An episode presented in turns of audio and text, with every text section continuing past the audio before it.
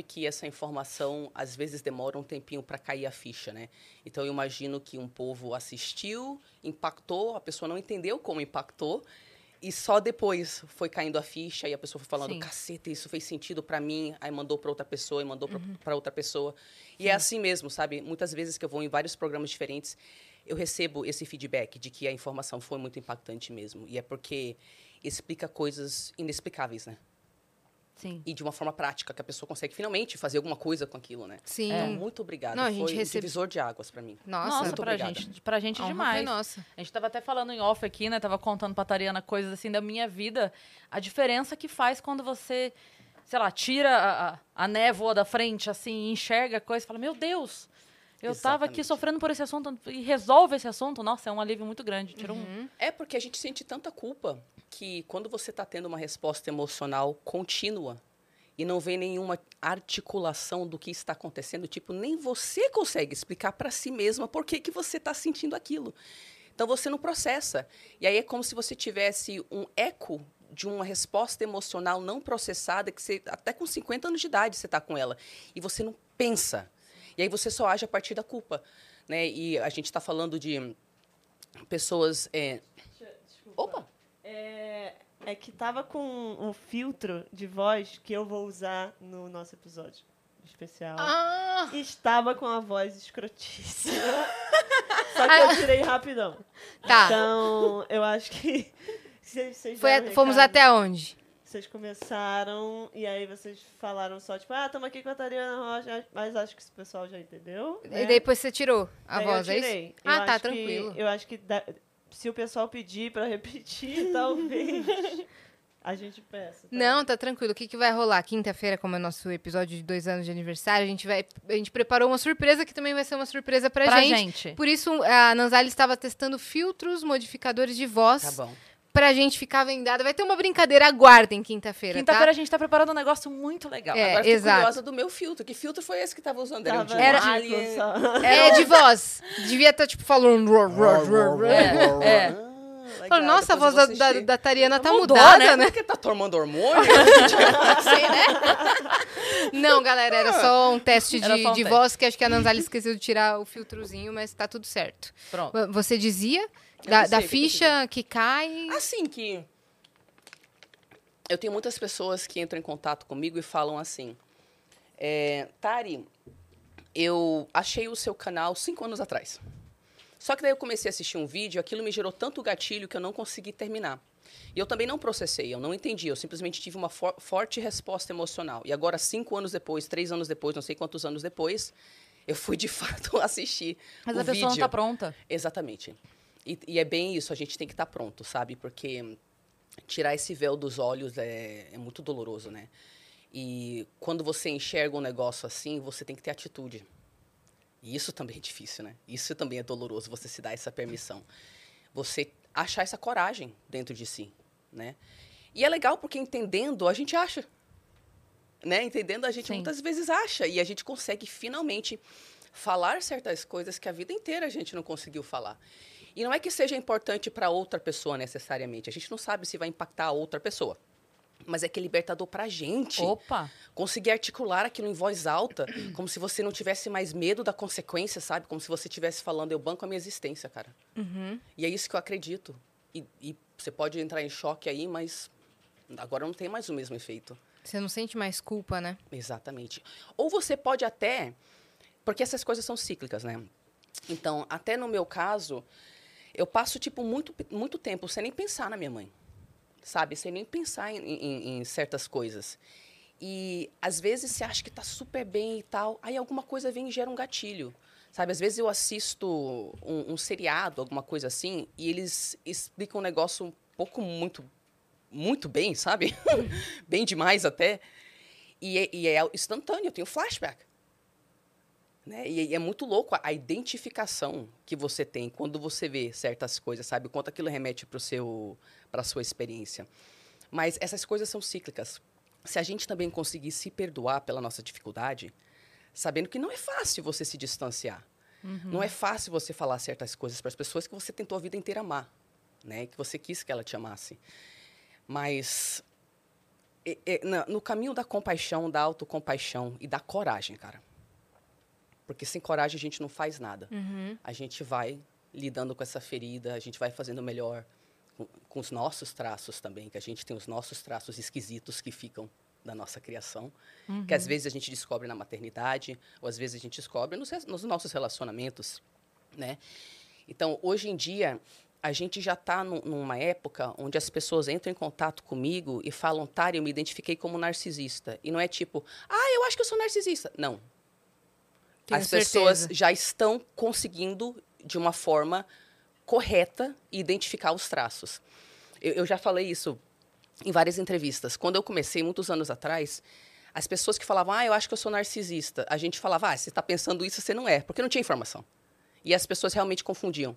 E se você lida com pessoas narcísicas, elas fazem você achar que você é um monstro, né? Então você acaba achando que você é um monstro. Mas hoje em dia as pessoas já entram em contato, inclusive muitas pessoas que vieram daqui. Sério? Muitas pessoas que vieram daqui. Tari, eu estava assistindo o seu vídeo e eu me dei conta, eu sou essa pessoa narcisista. Aí a pessoa conta uma longa história que as pessoas desabafam, né? Contam em detalhes muito, muito íntimos que nunca contaram para ninguém. Os meus DMs estão cheios Pra dessas você histórias. É. Sim, exatamente. Às, às vezes a pessoa nem espera a resposta, é que ela quer falar com alguém, que A ela gente sabe que não vai recebe julgar. mais ao contrário. Tipo, descobri que meus pais eram, descobri que minha mãe Nossa, era, descobri que meu demais. namorado ou minha namorada era, É. descobri que é e me separei. A gente recebe desse lado. Então você recebe Sim. relatos dos narcisistas, eles se sentem acolhidos por. Sim. Talvez por buscarem ajuda, né? É. Talvez, é, talvez esse recado não vai vir pra gente, porque assim, tá, e daí? Eu vou falar pra elas e... Exato. Eu sou narcisista, né? E aí? Tipo, que- Eu preciso, eu preciso Isso. de alguém que seja o outro lado, o Isso. lado que Que- vai ajudar. Eu ouvi você falar que um narcisista só busca ajuda quando Isso. Então, é muito você me importante. complementa. Porque eu Aliás, sei que você sabe. Eu fico, eu fico feliz. Confio em você. Eu fico feliz que a gente tenha até começado com isso, tá? Porque. Então, o, o que eu estava falando, as pessoas entram em contato, elas falam, eu sou essa pessoa narcisista, e elas relatam detalhes que eu penso, ah, essa pessoa estudou pra caceta. Ela tá correta. Ela, de fato, tem comportamentos narcísicos e psicopatas. Essa parte aí de matar os animais dos seus filhos, né? Então, é, é muito interessante. E tem um monte de canal de narcisista diagnosticado na internet, né? Eu acho que eu já falei pra vocês ano Isso, passado. Dos caras gringos, né? Que Isso, e agora tem até brasileiro também. tem até que tem filho, né? Na verdade, Isso, isso. Então, assim, é, vamos falar sobre tratamento de pessoas que se identificam como narcisistas, né? O, o que que a gente percebe? Isso aqui é um assunto muito delicado, porque eu tenho que ser muito coerente e eu não posso dar nenhuma expectativa falsa para as pessoas que estão lidando com os narcisistas. E tudo que eu falei até hoje continua valendo, que é você ter uma bússola dentro do seu peito que aponta para o sim ou aponta para o não. Ela se conversa com você de uma forma intuitiva e fisiológica. Não é a cabeça que vai falar sim ou não. Então, às vezes, você tem contato com uma pessoa e toda a cabeça fala: ah, mas essa pessoa, ah, mas eu deveria gostar, ah, mas me deu presentes, ah, mas não sei o quê. Mas o seu corpo tá. A sua bússola tá não, não, não, não, não. Então é importante que todas as pessoas entendam. O meu trabalho vai sempre estar baseado em ensinar você a se conectar com e obedecer à sua bússola. Não sou eu que sou a tua autoridade, não é outra profissional, não é teu pai, tua mãe, teu marido, teu filho. Então, continua valendo para todo mundo que acha que está lidando com uma pessoa narcisista. Siga a sua bússola, correto? Agora, para as pessoas que estão se identificando enquanto narcisistas. O que a gente sabe, tipo, vendo obsessivamente, que eu sou obsessiva sobre isso, os canais dos narcisistas diagnosticados, e eu sou muito grata por eles, porque eles honestamente dão as melhores informações na internet sobre esse assunto, e são os canais menores, né? É, tudo que a gente vê mostra claramente que para um narcisista tá num ponto de levar a sério uma terapia, e eles buscam terapia sim, mas eles não buscam terapia para se curar do transtorno de personalidade narcisista. Então a gente vai entrar nisso daqui a pouco, tá? Tudo indica que se você tiver um baque pro seu ego, e aí você fica meio depressivo, você é uma pessoa narcísica, tá? Eu, eu vou falar narcísica, porque aqui eu estou considerando que todo mundo tem todos os traços de personalidade, inclusive o narcisismo patológico, né? E que eu já estou falando de uma pessoa que está em algum lugar desse espectro onde já está causando dor para ela e para os outros. Ah, mas o diagnóstico não sei o quê. A gente não vai trabalhar com isso porque você não é uma psiquiatra. Você, você vai. O, o objetivo desse trabalho é você conseguir identificar do que, que eu estou falando na prática, independente de um diagnóstico, para que você possa saber o que fazer na Sim. prática. Porque tem gente que tem, tem algumas características e outras não, é isso? Que tem traços, mas que não seja seu, o narcísico, que é o que você está falando, é isso? É que, na verdade, o que, que acontece? Todos nós temos traços narcisistas. É, em diferentes graus. E pode ser, por exemplo, que você tem um traço muito forte, mas você não se encaixa num transtorno de personalidade narcisista. Só que não é porque você não se encaixa num transtorno de personalidade narcisista que esse seu um traço é algo que você, de repente, pode fazer uma terapia, entendeu? É, e também, no- o- o, que, que acontece? A gente sempre falou, a, a narrativa sempre foi: quem tem transtorno de personalidade narcisista dificilmente vai ter qualquer caminho de cura. Quem tem transtorno dificilmente vai ter qualquer caminho de cura. Quem tem transtorno vai ter, não vai ter qualquer, nenhum caminho de cura. Aí, hoje em dia, com tanta informação, digamos que uma pessoa que possa se encaixar aí, de repente, em algum canto desse transtorno, né? Digamos que ela acha finalmente essas informações, ela se identifica, ela é consciente. Tem um monte de narcisista consciente que sabe que é narcisista. E digamos que essa pessoa tenha chegado no momento que ela precisa chegar para conseguir usufruir de uma terapia. E esse momento tem que ser depois de um período prolongado de tantos baques que ela não tem como voltar a mentir para si mesma. Então, o que, que acontece com, com a personalidade narcísica? Va- Vamos só eh, resumir aqui o que é para quem não assistiu os outros, né, os outros episódios e tal. Previously on Venus Podcast. Exactly. Eu acho que eu vou querer um café. Quer café? Eu quero um café também, por favor. A, a, a Tariana falou que ela não vai de café agora, não. é, né? Porque cafeína. Posso roubar? Pode. Cafeína, né? Falar, cafeína. Falar cafeína é xixi, Xixi. você já sabe. Tá ótimo, estamos em casa. A gente já tá aqui, ó. É, tamo Café, banquinho, pronto. Vamos até amanhã agora. Você ia explicar os É. tipos de É, personalidade. não, na- na- eu vou explicar o que é o narcisismo, que as pessoas Certo. não sabem o que é narcisismo. Então, eu vou explicar o que é o narcisismo para explicar o negócio do tratamento. E eu fico feliz que a gente esteja falando sobre isso. Eu quero dar essa informação mesmo, tá? O narcisismo é quando uma criança, ao- na infância já, ela sentiu uma vergonha tão profunda e tão, ina- e tão intolerável para a própria psique dela que ela chegou à conclusão, caceta, eu, eu sou o pior ser humano que existe no planeta Terra. E ela sentia isso de uma forma física e emocional com, com tanta regularidade, com tanta frequência, que a psique falou, eita, eita, eita, eita, você não vai aguentar isso, não. Vou, vou te ajudar. Eu vou te ajudar a pegar essa coisa que você considera um lixo e você vai matar o seu eu antigo. E você vê os narcisistas contando a história, é isso que eles contam. Eu, eu, eu era aquela criança, eu me sentia o pior ser humano na face da Terra. Um belo dia, algo dentro de mim falou: então, não vou mais ser isso aí. Eu não vou ser essa coisa. Eu, nu eu, eu nunca mais vou ser isso. Eu vou deixar isso para trás. E aí a criança, ah, eu estou começando a me emocionar, né? Porque é triste essa, essa história. É triste ser narcisista. A criança, ela começa a criar um falso eu. Porque ela acha que tudo que ela é nunca vai conseguir amor. Aí, a partir daquele momento, ela sabe que ela é uma fraude. Então, apesar de que o falso eu só serve para ganhar validação, ela sabe que ela não merece essa validação. E aí é o drama da pessoa narcisista, tá?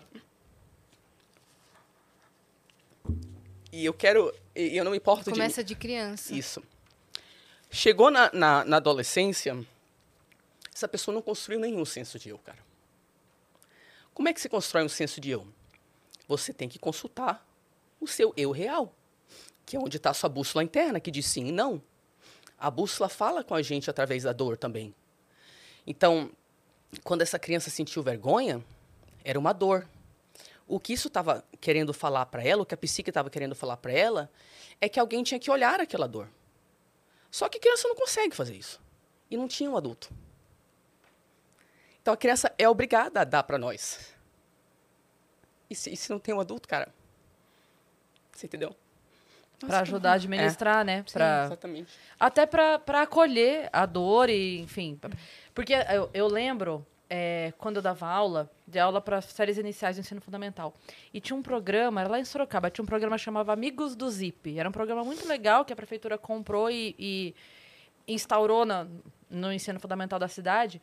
E esse programa, chamado Amigos do Zip, acho que até tem na internet quem se interessar por, por procurar. É, o que, que ele era? Ele era meio que um, um, um livrinho que acompanhava a gente durante o ano com as crianças. Uma vez por semana a gente parava uma meia hora, 40 minutos ali, fazia alguma atividade desse livrinho, que era sobre emoções. Então, a historinha ia acontecendo do Zip, né? A, a- a história do Zip que a gente acompanhava durante o ano. Só que em cada situação, por exemplo, em determinada situação, o amiguinho mudou de cidade. Aí o que, que eu estou sentindo? Eu não tô bravo. Eu também não tô triste. Que nome é isso? Isso é saudade. Eu tô angustiado, porque eu vou perder. Dar nome pros sentimentos, para aprender que, que nem tudo é. Não tô bravo. Não, você não tá bravo. Você tá angustiado. O nome disso é angústia. Hum. Sim. Sabe? Então era assim, a gente pegava as crianças ali com 7, 8 anos e passava o ano lendo a historinha, e cada semana era um sentimento, aí trabalhava. O que que, o que, que é a angústia? A angústia é quando eu tô assim, assim, assado. O que, que é a, a raiva? A raiva é quando eu tô assim, assado. O que, que é a saudade? Perfeito. A saudade é quando eu tô... Para as crianças terem, ajudar- noção de si, né? Porque, Não tem como, cara. porque é uma idade que o sentimento ainda não tá... Perfeito. Eu não sei nem, nem dar nome para aquilo que eu tô sentindo. Isso. Tá me incomodando. chora e não sabe por quê. Por quê? Isso, exatamente. Então, tipo assim, toda criança precisa de um adulto, sabe? E o processo é: sinto a dor, vem um adulto, ele tem, ele espelha a minha dor. Ou seja, ele fala: Nossa, você tá sentindo isso? Nossa, é válido. E aí ele processa a minha dor. Ele conversa comigo, ele dá uns beijinhos, ele fala que tá tudo bem, não sei o quê. De tanta experiência repetitiva assim, eu introjeto, eu sugo pra dentro da minha psique esse processo com os meus pais. Aí eu começo a fazer pra mim mesma. Você entendeu?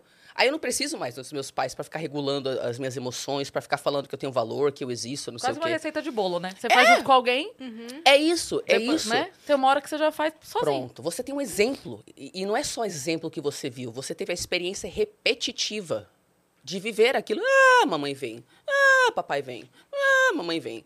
Ah, papai vem. Tá bom. In- in- Introjetei a experiência. Sim. Uhum, mas tem dias que eu ainda quero a experiência como era.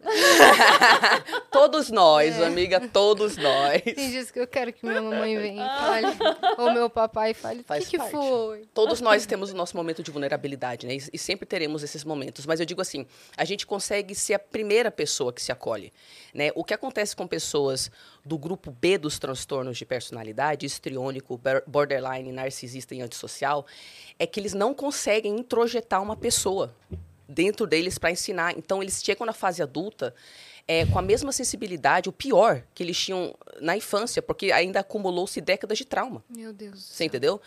Então, eh, são perfis de personalidade que, quando eles sentem dor, eles fazem a mesma coisa que uma criança faz. Eles precisam de outra pessoa para regular.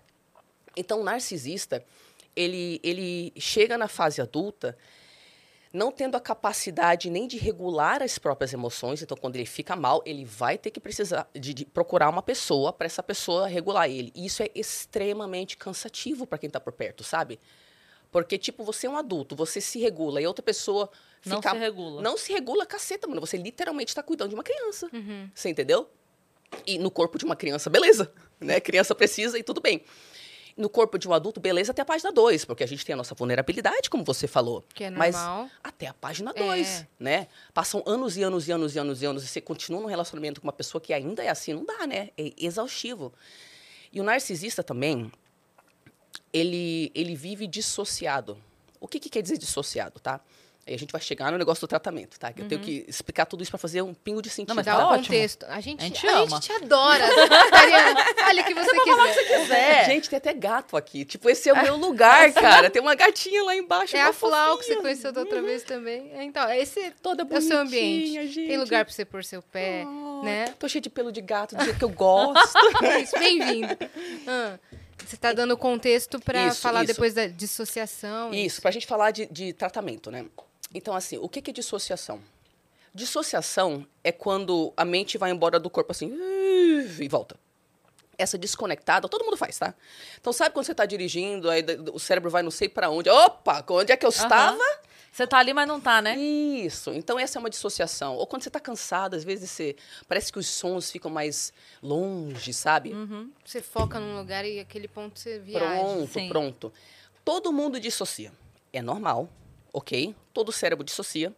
Só que a gente percebe que alguns cérebros dissociam mais do que outros cérebros, né? E quando se trata de transtornos de personalidade, com licença. Quando se trata, ó, chegou o cafezinho, hein? Eba. Quando se trata desses transtornos de personalidade, é, a pessoa ela dissocia, porque lembra que eu falei que ela sacrificou o eu real dela, a criancinha dela, então ela criou um falso eu. O falso eu é uma fantasia. Então ela tem que dissociar. Ela, a partir da infância, ela tem que viver na fantasia. É. Então, o, o narcisista, ele, ele sofre de dissociação constante também.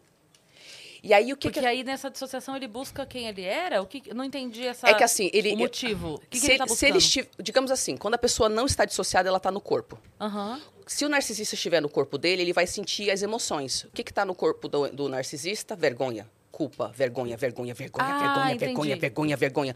Eu não sou isso, eu não sou isso. Eu sou a fantasia. Uhum. Eu sou uma pessoa muito inteligente. Eu sou, eu não sou nada disso, eu não sou nada disso. Eu sou não sei o quê. Você entendeu? Uhum. Esse é o falso eu. Essa fantasia que ele cria. Então, Ele na prefere verdade, viver aí. ele, é, ele Isso. busca essa dissocia- é dissociação, é isso? É, ele, ele literalmente cria um, um alter ego porque ele não gosta de quem ele era. Ele acha que criando um alter ego agora tudo vai ser novo. Você entendeu? Só que ele não pode voltar para a realidade. Que a ficha cai. Que a ficha cai e ele tem estrutura para isso. Não.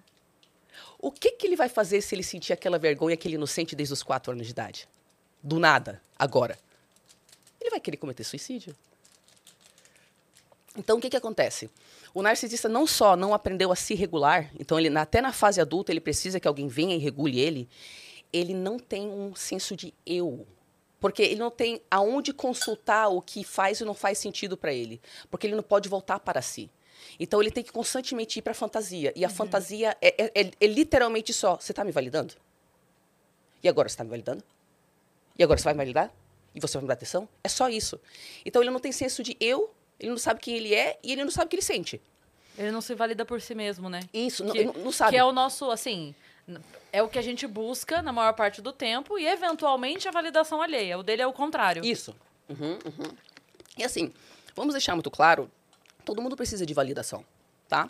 Não tem nada de sujo ou doentio de você querer receber atenção. Se você não recebe atenção, filho, você vai ter muito transtorno mental, entendeu? Se você nunca recebe atenção, Sim. não é Sim, normal. Isso, a gente exato. não tem que ficar tirando sarro das pessoas que buscam atenção, não é isso. Não vai se identificando nessa parte achando, meu Deus, eu sou. Isso, não, porque é. até não, gente, é... todo mundo Não, precisa. todo mundo. Isso, isso. O- Carência não é transtorno narcisista. Isso, isso, isso. Você pode ser uma pessoa carente, querer carinho, querer atenção. Pronto, pronto. Né? É. Aí o que, que acontece com, com a pessoa narcisista? Essa fantasia que eu falo é conhecida na psicanálise como a defesa da grandiosidade. Eu tô sempre certo, eu, tô- eu sou sempre bom, você tá sempre errado. Não, foi bem assim, eu não lembro disso não, você tá distorcendo. Ah, você é muito sensível.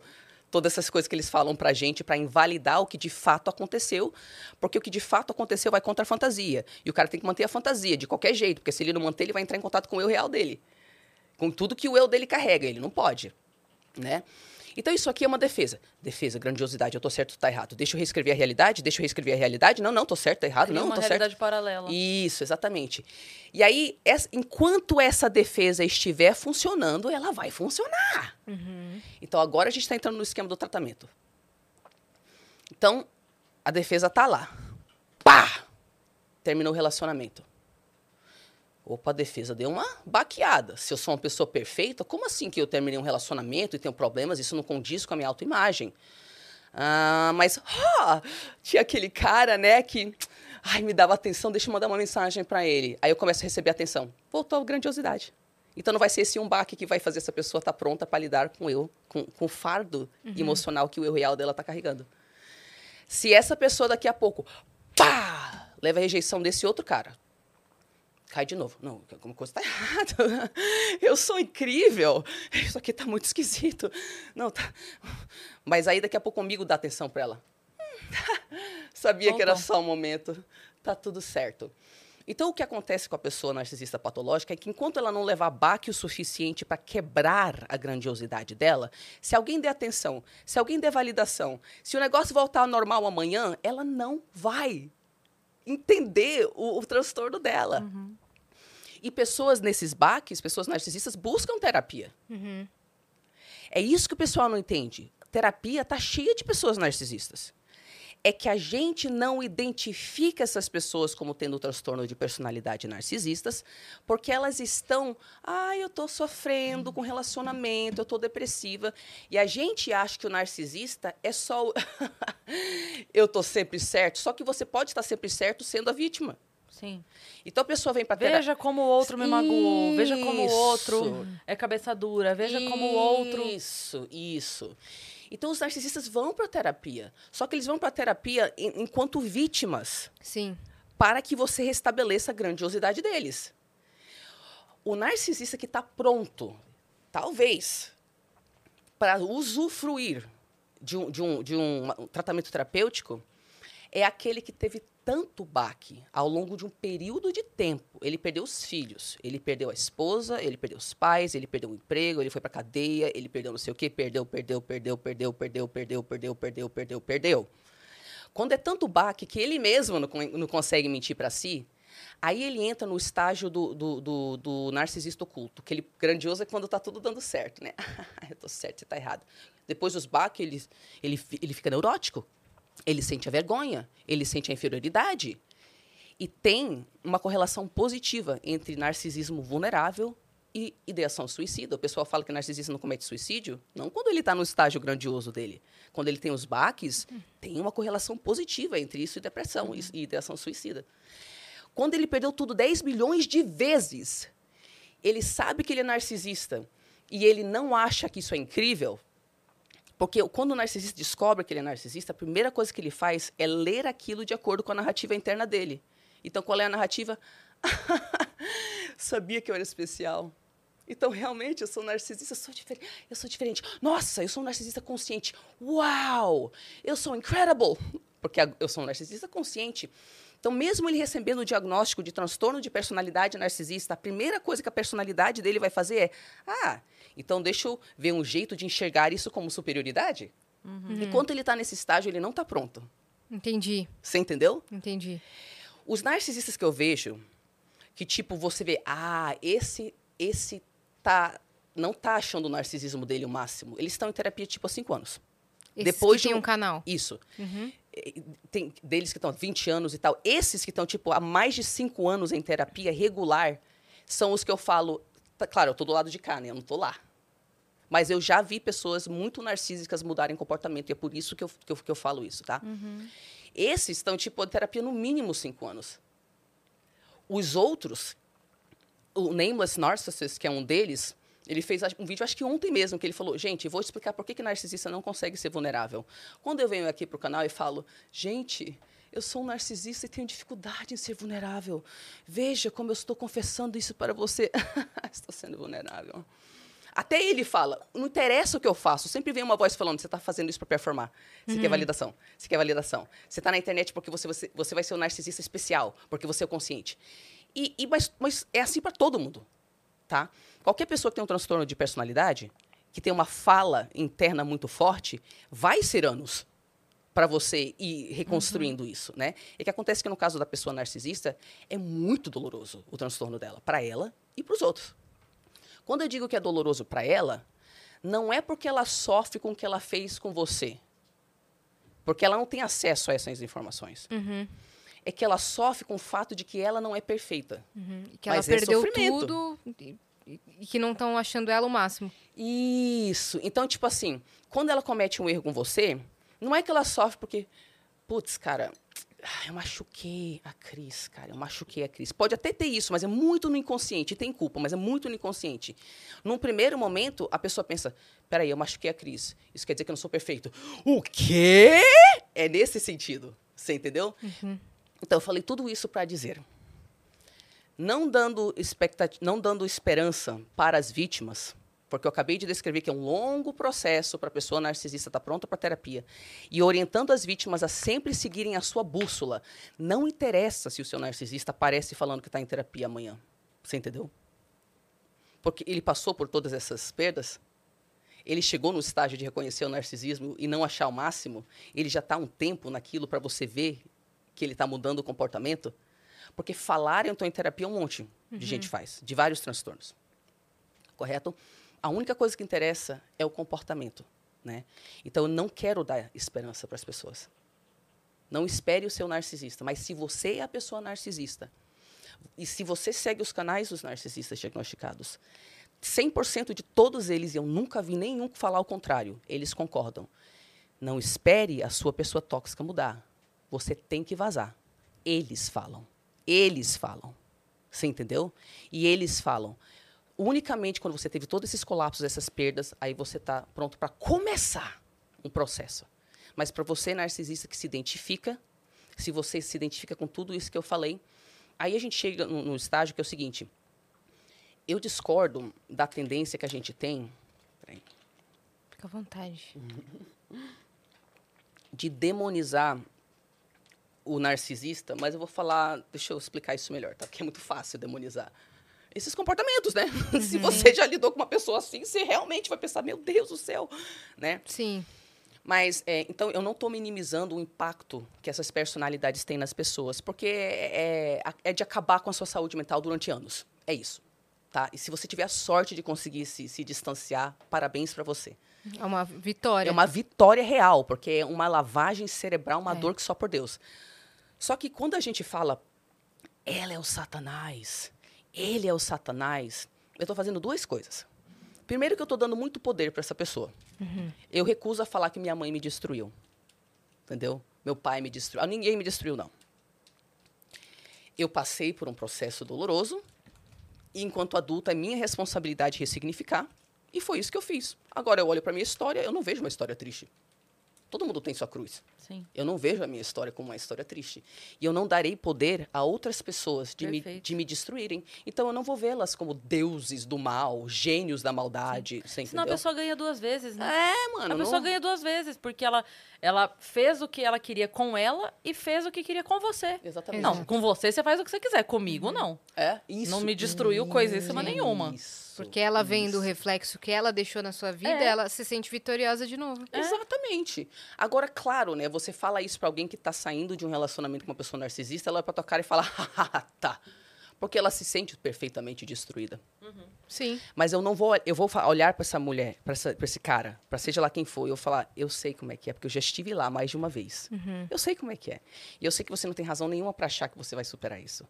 Mas se você entrar na internet agora, você vai achar literalmente milhões de vítimas de narcisistas que superaram. Então eu não vou falar pra você que você não vai superar. Você vai. Você entendeu? Porque nem você sabe a sua força. E, e isso vai te mostrar. Isso vai te mostrar a tua força. Então, essa é a primeira razão que eu discordo com essa demonização dos narcisistas. Mas não é minimizando o impacto deles, tá? A segunda razão que eu discordo é porque, historicamente falando, nós já tivemos casos de transtorno de personalidade considerado intratável. O transtorno de personalidade borderline. Nos anos 90, era intratável.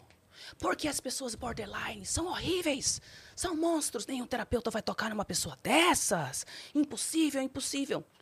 E agora nós temos terapias criadas especificamente para o transtorno de personalidade borderline. Sim. E a pessoa border precisa entender que se ela fizer tratamento, ela tem excelentes prognósticos de melhoria.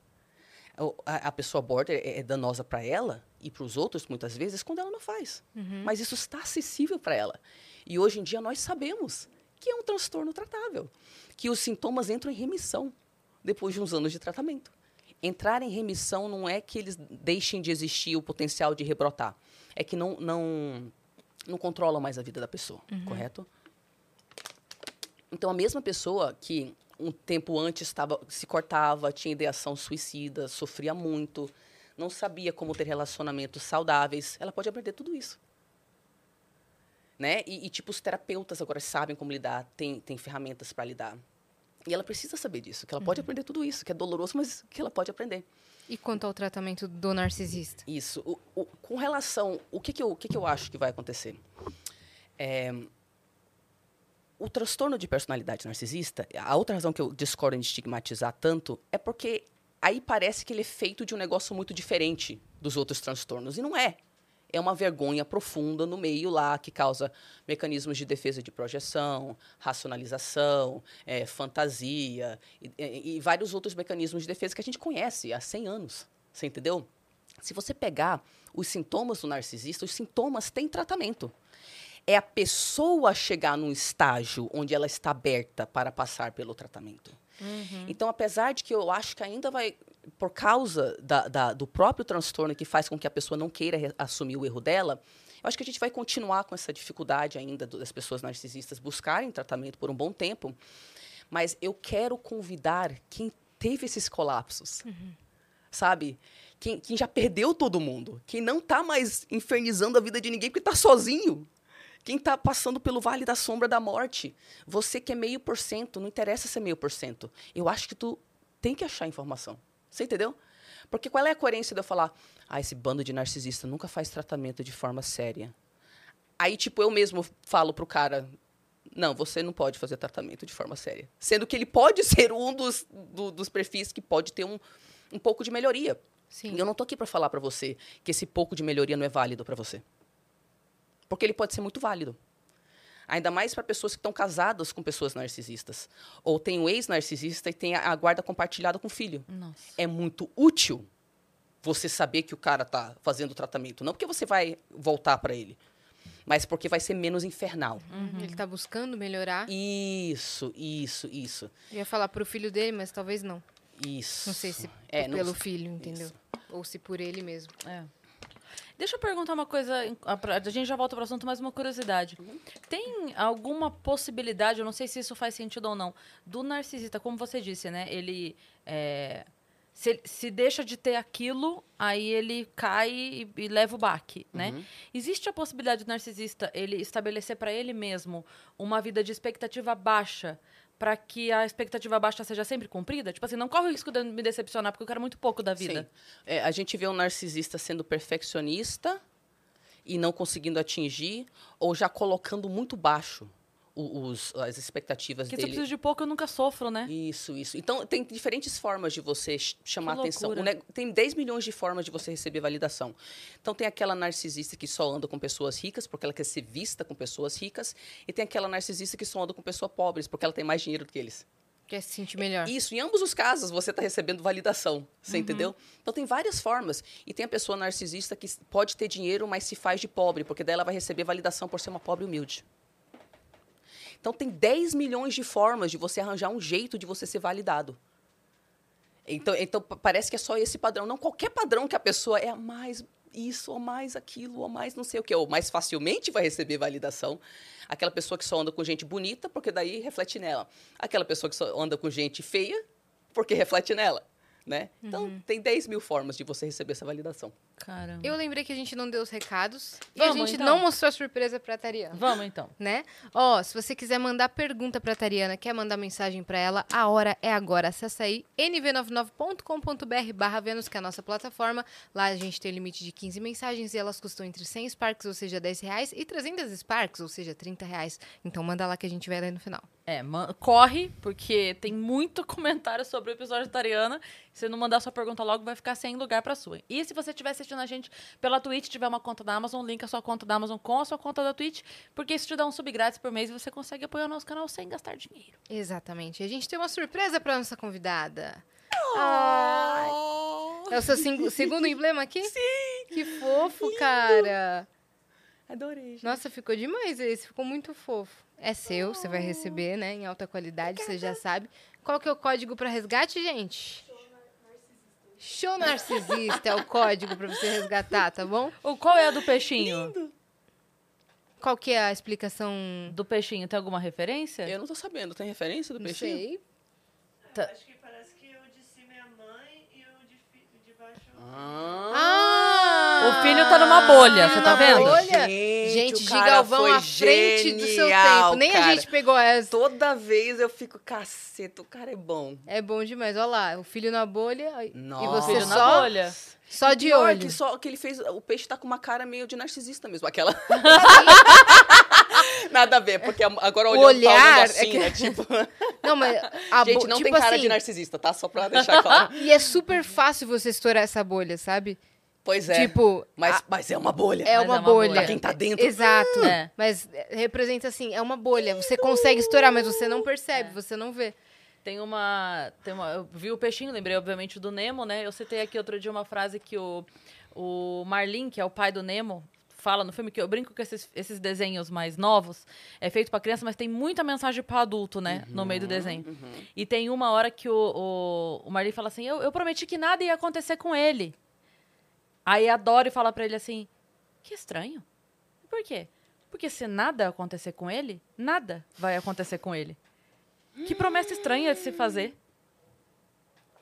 Tipo assim, Adore Adora Né? dar uns Matou a tapas. Porque assim, você vai proteger ele de tudo, mas de tudo, É, nada como, vai né? acontecer É com ele. Que isso. triste. É, ela a tem vida. perda de memória recente, mas ela é a mais sábia. É. Aí, gente, eu me E eu acho identifico maravilhoso com ela. isso. Eu tô apagando a minha história, mas eu falo umas pérolas de vez em quando. Eu acho maravilhoso. E esse Você filme conhecimento. só, só dura uma hora e pouco porque é o pai, né? Se fosse a mãe, gritava Exato. assim: se eu for aí achar, eu vou esfregar na sua aparecia. Exato. Ou se o pai falasse assim, Nemo, não vai tão longe, ele falasse, tá bom, pai, e voltasse, Acabou. acabou. Acabou o filme, gente. Já era. Mas não. Ele foi ver o inferno do. Muito bem. Mas muito eu bem. acho muito boa essa frase porque faz a gente pensar um pouco nessa super proteção também, né? Que... É. É, tu sabe, uma das coisas que eu percebo quando a gente tem uma ferida de, de humilhação, que é uma ferida narcísica, é, muitas vezes a gente também vai criando um perfeccionismo interno. Ai, eu não vou ser essa coisa, então eu vou ser essa coisa perfeita aqui. Só que isso aí é um tiro no pé, cara. É um tiro no pé porque o que a gente quer ter, na verdade, é, não é ausência de problema. Porque para isso você vai ter que se matar. Porque não tem como, né? Não, é impossível você estar encarnado aqui nesse planeta e você não ter desafio, problema. Você pode fazer tudo certo, mas aí vai chover, ou enfim, alguma outra pessoa vai fazer Sim. uma coisa, né? E isso, esse, ao meu ver, também, também é um erro do, do narcisista e de todas as pessoas perfeccionistas. A ideia não é você basear sua autoestima em cima da ausência de defeitos e, e problemas. A ideia é você se ver no meio do fogo sobrevivendo.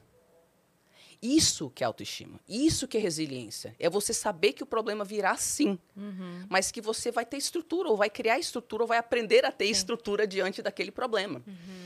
Então, eu, eu, eu recomendo fortemente que as pessoas, inclusive quando eu trato pacientes que estão no grupo B, né, que usam bastante da fantasia para criar um eu perfeito, assim, eu, eu, eu falo para elas: você não entende que se você se cobrar essa perfeição, você já não vai conseguir atingir daqui a duas horas. Uhum. E aí você vai entrar num- numa depressão de por que, que eu sou assim, não sei o quê. Isso, isso não é autoestima. Se imaginar enquanto ser perfeito não é autoestima. Isso é fantasia. A autoestima é quando você consegue colocar as coisas legais e as coisas não tão legais dentro do mesmo contexto Sim. e lidar com essa realidade. Então, na vida, o, o, o que, que é essa força? É quando você sabe que vai sempre ter as coisas não tão legais, mas que você tem força. Sim. Você tem força. Você tem a sua bússola interna que te dá sabedoria, que te dá entendimento, Sim. né? E porque você decidiu que vai ser legal a despeito do que der errado no meio do caminho, né? Pronto. Eu lembro uma vez que eu vi uma historinha na internet, eu não vou lembrar exatamente como era, mas era uma historinha que, tipo assim, que a, a, a, senhorinha ficou sem ninguém e tal, e aí tavam, foram buscar ela na casa dela pra levar pro asilo. E aí ela tava super feliz e super empolgada. Aí chegaram lá e, tipo, não era uma coisa comum. Não era normal isso. Normalmente ia buscar e a pessoa tava triste. Poxa, vou sair daqui e tal. E ela tava animada. E aí falavam pra ela assim, ah, por que, que você tá fazendo? Ela falou, porque vai ser muito legal.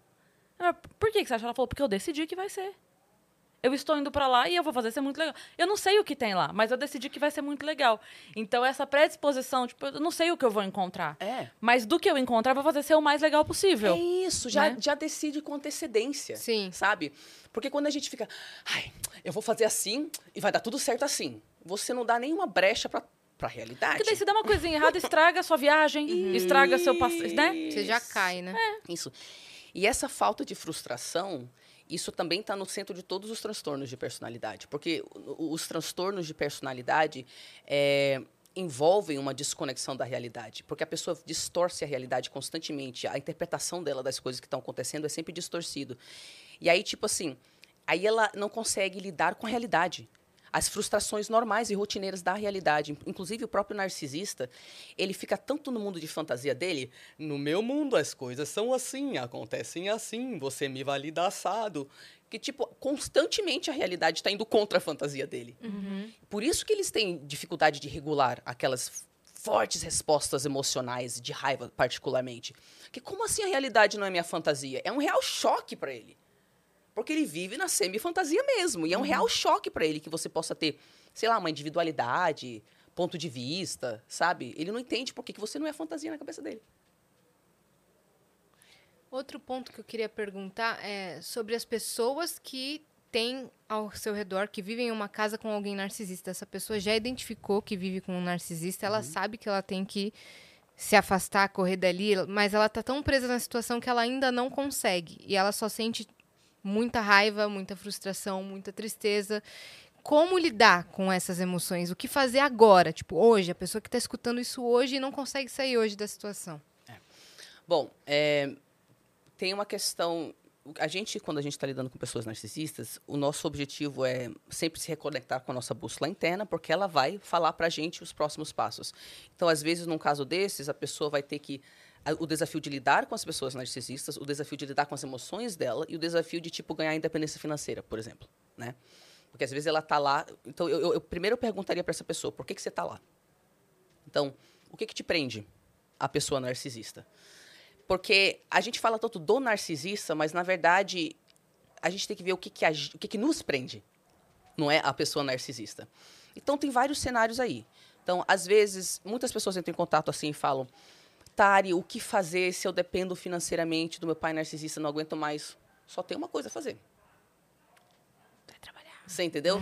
É claro que, tipo, para muitas dessas pessoas, é- é- elas têm uma autoestima tão frágil que é muito chocante para elas que você faça, fale para elas, você tem que se individuar e se tornar um adulto financeiramente, Sim. né, Independente. isso. Porque muitas vezes ela foi tão infantilizada, porque narcisistas geram, geram dependência, não é? Eles, ou Sim. você vai ter que cuidar deles, ou eles vão ter que cuidar de, de você, né? Ou as duas coisas. Ou as duas coisas. Então não passa pela cabeça dessa pessoa na- no corpo de um adulto, mas que de muitas formas ainda pode ser um adolescente, uma criança, de que ela é capaz de se tornar um adulto. Mas também quando você faz essa pergunta, você também vê os benefícios que ela está tendo nessa situação, né? Porque, mais uma vez, a gente Claro. fala tanto do narcisista, mas, na verdade, o que, que tem na minha personalidade que mantém essa Sim, pessoa perto claro. de mim? Que, A, a vantagem de ser subser- subserviente, mas ter as contas pagas é maravilhoso, né? Oh, nem é tão maravilhoso, mas Não, a pessoa acha que é, é, né? Sim, Pois sim, é, sim, é, é tipo assim, a gente entrou numa simbiose aqui. Eu te alimento, você me alimenta. Eu tenho a vantagem que eu não tenho que me preocupar com o boleto no fim do mês. Mas eu continuo aqui debaixo da tua asa. Olha que incrível pra nós dois. Exatamente. E tem, e tem várias situações. Às vezes, o ganho que ela tá tendo é que ela só recebe o amor de papai e mamãe se ela for infantilizada. Uhum. Então, a hora que ela começar, eu Ah. quero. Não, mas você tá mudando. Não, mas você não é mi- minha menininha mais. Não, porque tem uma coisa esquisita. Então, às vezes, o único jeito que a pessoa consegue receber validação é sendo eternamente inadequada.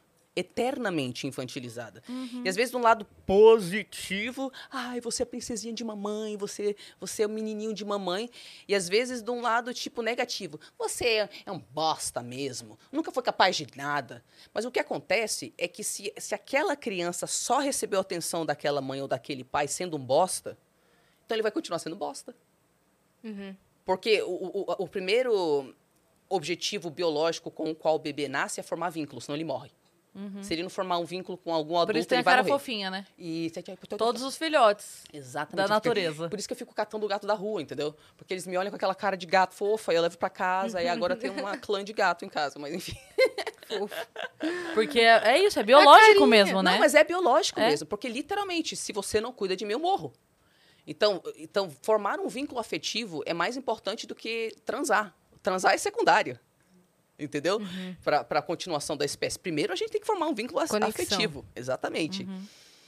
E o que, que eu estava falando mesmo sobre isso? Sobre. Calma. Calma. Calma. Ai. Nossa. Bom, a gente estava no contexto da, Algu- da independência financeira. Exatamente. Da- É, do, do- do- da retroalimentação Isso, ali de. isso. Então, o que, que eu estava falando? Se o único papel que eu tenho dentro da família é bode expiatório, inadequado, então eu vou ser isso, porque é o jeito que eu tenho um vínculo com a minha mãe. A hora que eu começo, ou com meu pai, né? Lembrando que gênero aqui não é totalmente irrelevante, gente.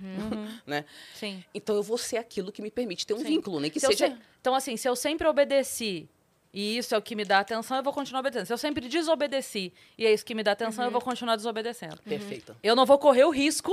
De não, não receber atenção. Isso. Inclusive, o narcisista pensa assim: ele prefere que você deteste ele do que você não dá nenhuma atenção, porque daí ele desmorona. Ele não tem a pessoa externa para validar ele. Né? Mas, mas continuando aqui no teu papo, então a primeira coisa é o que, que tem na tua personalidade que está te prendendo a situação? Né? O quais são os benefícios que você está tendo nessa situação? Sim. Né? É, e, e também, tipo, dentro da possibilidade, se essa pessoa conseguir fazer uma terapia com uma pessoa que entende de narcisismo, para a pessoa não virar para ela e falar: ah, mas é teu pai. Ah, Nossa, mas é é. tua mãe, não é? Sim, mas meu pai não tá em terapia. Quem veio sou eu. Eu vim Sim. para terapia, me ajuda com a minha dor Sim. né?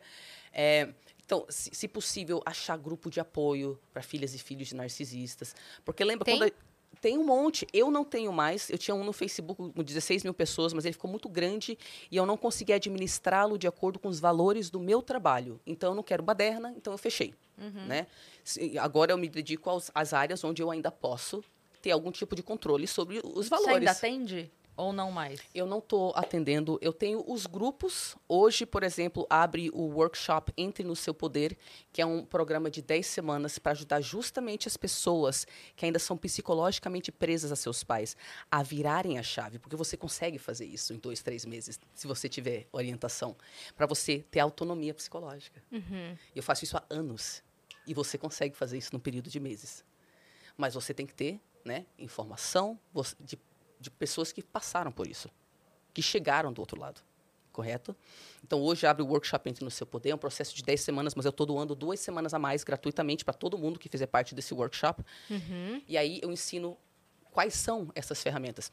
Tudo que eu ensino é baseado nos trabalhos de psicoterapeutas que têm 50 anos de experiência.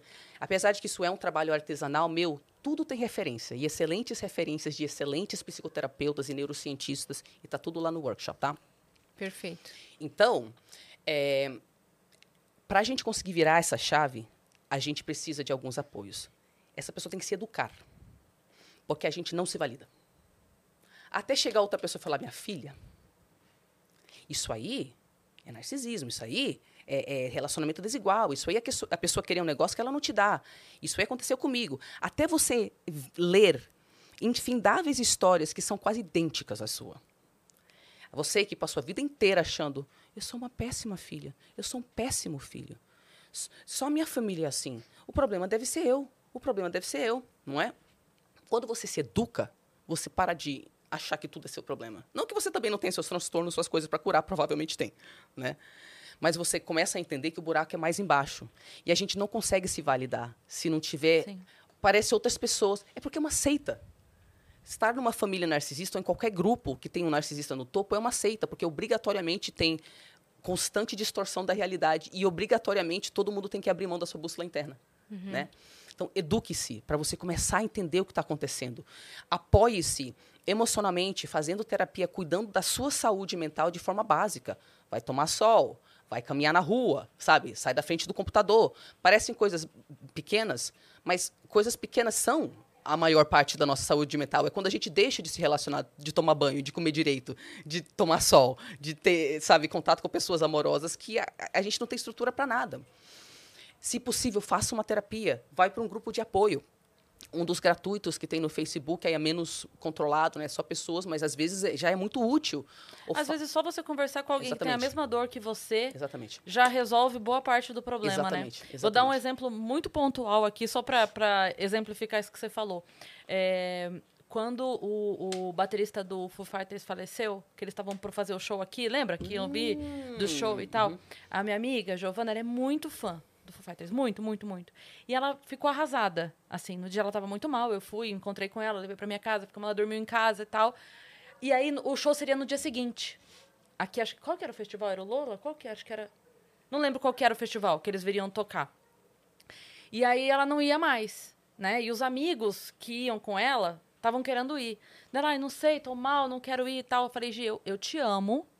E minha casa é sua, você pode ficar aqui o tempo todo. Mas eu não amo Foo Fighters. Eu não vou compartilhar a sua dor. Eu acho que nesse momento vai te ajudar a estar com pessoas que entendem a sua dor. Trem e aí ela foi, depois ela falou, Cris, foi a melhor coisa que eu fui, porque ali tava todo mundo, tipo assim, no olhar, todo mundo sabia o que tava acontecendo. E aí Exatamente. ela foi e ela voltou assim, muito melhor. Claro, não bem, porque bem seria, né, assim, Isso.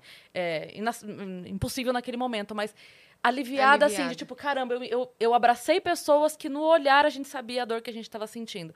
Então, assim, talvez esse grupo não seja o, o profissional adequado para lidar com o já ajuda problema. pra caramba, mano. E é isso que a gente percebe. Então, quando a gente tem uma dor e a gente não processa ela, não processar quer dizer que a gente não entende e não sabe o que fazer. Né? Eu não entendo, não sei o que fazer com isso aqui. E, e só de eu estar num ambiente onde outra pessoa fala, Eu te entendo. é isso mesmo que eu estou sentindo também. Vem com a gente. Claro que às vezes esses grupos têm, né, o ai meu Deus, a dor. E aí, que, que eu entendo, porque eu também estava assim no início, mas depois de cinco anos, você vê a mesma pessoa no mesmo grupo, falando da mesma dor, do mesmo jeito, não teve nenhum tipo. Também tem um lado de agora eu sou a vítima de narcisista e virou a minha identidade. Exato. Tem ela não lado. quer meio que sair, ela quer essa Isso. atenção recorrente. Isso, isso, isso, né? Também tem esse lado. Mas, in- interessantemente, ao longo dos anos, no, no final das minhas sessões, às vezes eu gosto de perguntar para as pessoas assim: o que, que foi, o que, que te impactou mais sobre a nossa sessão? O que, que foi mais válido para você? Porque eu quero saber o que está sendo válido para a pessoa. E às vezes você pensa, nossa, porque a técnica que você me ensinou foi muito útil, não sei o quê. E as pessoas falam isso também. Mas a maior parte do tempo elas só falam, cara, você me ouvir. Você me ouvir e eu saber que você não me acha louca. Porque eles me contam coisas que, tipo, eu sei que a pessoa não, não, não tá viajando, sabe? Como eu também recebo uma minoria de pessoas que não são do meu público mesmo. E elas estão confusas, isso acontece às vezes, né? Mas a vasta maioria das pessoas que chegam até mim, elas, elas me contam histórias e eu, Tipo, eu sei. o jeito que elas descrevem. E eu queria validar para as pessoas que você tem um cérebro, tá? E não deixe as pessoas falar para você que você não tem um cérebro. Eu não gosto desse papo de que, ai, as pessoas não devem estudar questões de saúde mental porque vão sair se diagnosticando e diagnosticando os outros. Cara, estude sim. Não é questão de diagnosticar quem quer que seja. É questão de você ter entendimento sobre o que você está passando e tomar responsabilidade de resolver aquela questão. Você não pode esperar que o profissional vai saber de tudo para você. Né? Ainda mais esse assunto ainda não é todo profissional que você vai conseguir conversar de uma forma realmente útil. E tá, tá mudando, graças a Deus. Pelo menos, assim, pra você pelo menos procurar o profissional certo, né? Isso, isso, isso, isso, isso. Então, eduque-se, confie na sua inteligência é, é, de pegar essa informação para o bem, que tem a ver com a sua libertação e cura. É dessa forma que a gente usa essa informação para o bem. Não é para atacar o narcisista, não é para manipular o narcisista, não é para falar mal do narcisista, apesar de que a gente vai falar muito mal durante um tempo. no- Das esse- atitudes fa- dele. Faz parte, faz parte, tá? Mas eu digo, tudo isso é na- em direção ao quê? em direção ao seu processo de cura, de individuação. Individuação é você chegar num estágio de indiferença com relação à pessoa narcisista. Não pode ser sua identidade. Meu nome é Tariana Rocha, não filha de narcisista. Você entendeu? É, é tão interessante, porque apesar de ser minha história, ao mesmo tempo eu não me identifico mais com ela. Então eu estou numa posição que tipo eu auxilio outras pessoas nessa situação, mas eu tenho tantas ferramentas e mesmo eu, eu lidando com as minhas coisas ainda, faço minha terapia e tal, de uma certa forma parece uma história muito longe para mim, sabe? Parece muito Superada há muito tempo, né? É porque tipo mano, o, o que eu tenho de limite com as pessoas e de capacidade de ler a minha necessidade de comunicar aquilo, pô, isso mudou drasticamente ao longo dos anos, sabe? Então, eu esqueci o que eu estava falando de novo, mas os grupos, se apoiar, fazer Exato. terapia, se educar, baixe o livro gratuito Você Famílias falando do Narcisistas. seu curso também, do seu workshop Ah, que vai sim. abrir. É, deixa, deixa eu falar o do gratuito para quem não, não, não tá na casa dos pais, não tem dinheiro, enfim. Tem um livro gratuito, é um livro bom, tá escrito com muito amor, ilustrado pela minha irmã, que foi o bode expiatório de casa, e ela faz as ilustrações é, É do- verdade, do meu você falou perfil. mesmo. Então, tipo, Quem não sabe da história, volta e assiste o episódio 1, Tariana aqui no Vênus. A vivência real dela. É. E, então, você pode baixar esse livro no meu site, tarianarocha.com.br. Ele se chama Famílias Narcisistas, Entenda o Impacto e Cure. Isso é mais de 100 páginas, então é- não é um e-bookzinho. Eu fiz para que ele fosse uma contribuição social é muito completo para todas as pessoas que precisarem dessa informação e é gratuitamente. E se você se identificar, perceber, caceta, eu tô nesse momento que eu tenho que virar a chave para ganhar minha independência psicológica, eu preciso de alguém que saiba fazer isso e faz isso internacionalmente há anos. Então, workshop, o carrinho abriu hoje e a turma começa no dia 6. Gente, eu preciso fazer aquele primeiro xixi. Vai lá. vai lá, vai lá. Lógico. Enquanto isso, a gente vai dar um recado sobre quinta-feira, o que, que vai rolar aqui. Quinta-feira a gente completa dois Não anos sabemos. de Vênus. A gente não sabe o que, que vai rolar. Não sabemos. Não Esse é o sabemos. recado. Mas a gente sabe o que vai rolar no pré pré-episódio. Isso. Lá é, no Instagram do Vênus hoje, que é arroba o Vênus Podcast, a Vani vai postar uma caixinha, não é isso, Vani? Que tem. Lembra que semana passada a gente postou sobre quais foram os melhores momentos do Vênus, não sei o que, episódio que você mais gostou e que vocês puderam votar? Saíram as categorias, porque quinta-feira a gente sabe que vai rolar um Vênus Awards aqui, entendeu? Pra gente premiar essas categorias, tipo, momento mais engraçado. Você mandou aqui pra gente, Vani, o, as A categorias? lista, vamos ler então. Vamos ver. Meu Deus do céu. Jesus misericordioso, agora que eu abri aqui O limite, né? o limite. Bom, manda lá, tá bom? Manda Meu lá pra bater o limite. Olha só. Eu não tenho nem memória no celular pra tudo isso. Ó, é, as categorias do Venus Awards vão ser melhor fanbase, tá? Episódio mais emocionante. que mais? Episódio mais engraçado. Episódio mais desastroso. desastroso, assim, de, de ter acontecido De algum de- mico. De mico. De mico, de derrubar as coisas Não é que tal. foi um desastre pelo convidado, pelo amor é. de Deus. É. Mas desastroso, assim, de, de- de desastre físico. É, sabe quando, por exemplo, lá com a Nicole e com a Larissa, a gente não conseguia contar uma história. Por quê? A Porque- gente ficou com uma piada. Porque a gente é muito igual a vida a Exato. dela. É, em Dubai. Dubai. Então, esse é um de exemplo de, Dubai- episódio desastroso nesse sentido. Não, não tem a ver com o convidado, de fato, e sim com o desenrolar. Tem a gente derrubando coisas no chão. Tem. Tem o, o- O confete que eu sempre solto. Aliás, mandei um vídeo pra Yas. Yas, eu ri tanto quando eu Muito vi. bom. A abertura da festa da minha cidade. É uma mina assim, com um negócio de confete, e explode na cara dela, porque ela, pôs ao Vira ao contrário. Contrário. e ela finge que nada aconteceu. Eu mandei pra Yas na hora, porque a menina tá segurando o negócio aqui assim, ó. E dançando no palco. Esperando o momento. A hora que ela ativa o negócio, faz. E ela volta como se nada, porque maior vergonha do mundo. Eu falei, eu quinta-feira estarei desse jeitinho, viu, Cris? Ó, Ai, meu Deus. melhor episódio extra também, melhor extra Vênus. Esse eu quero saber, porque a gente não sabe os temas do nosso extra Eu ia falar que outro desastroso Hum. que foi, foi o en- entalhar. Foi. Foi bagunça total. Os os Vênus fora de órbita são bagunça São total. bem desastrosos. Sim, São exatamente. É, então, é, essa votação vai rolar hoje, então votem muito pra gente ter o episódio da quinta-feira bem legal. Nossa, melhor episódio extra. É, é legal. Caramba, esse... Melhor fanbase, eu já tenho uma ideia. Quem se organizar e, e votar, vai levar. Eu- eu- a, que eu- a gente conhece quem se organiza muito.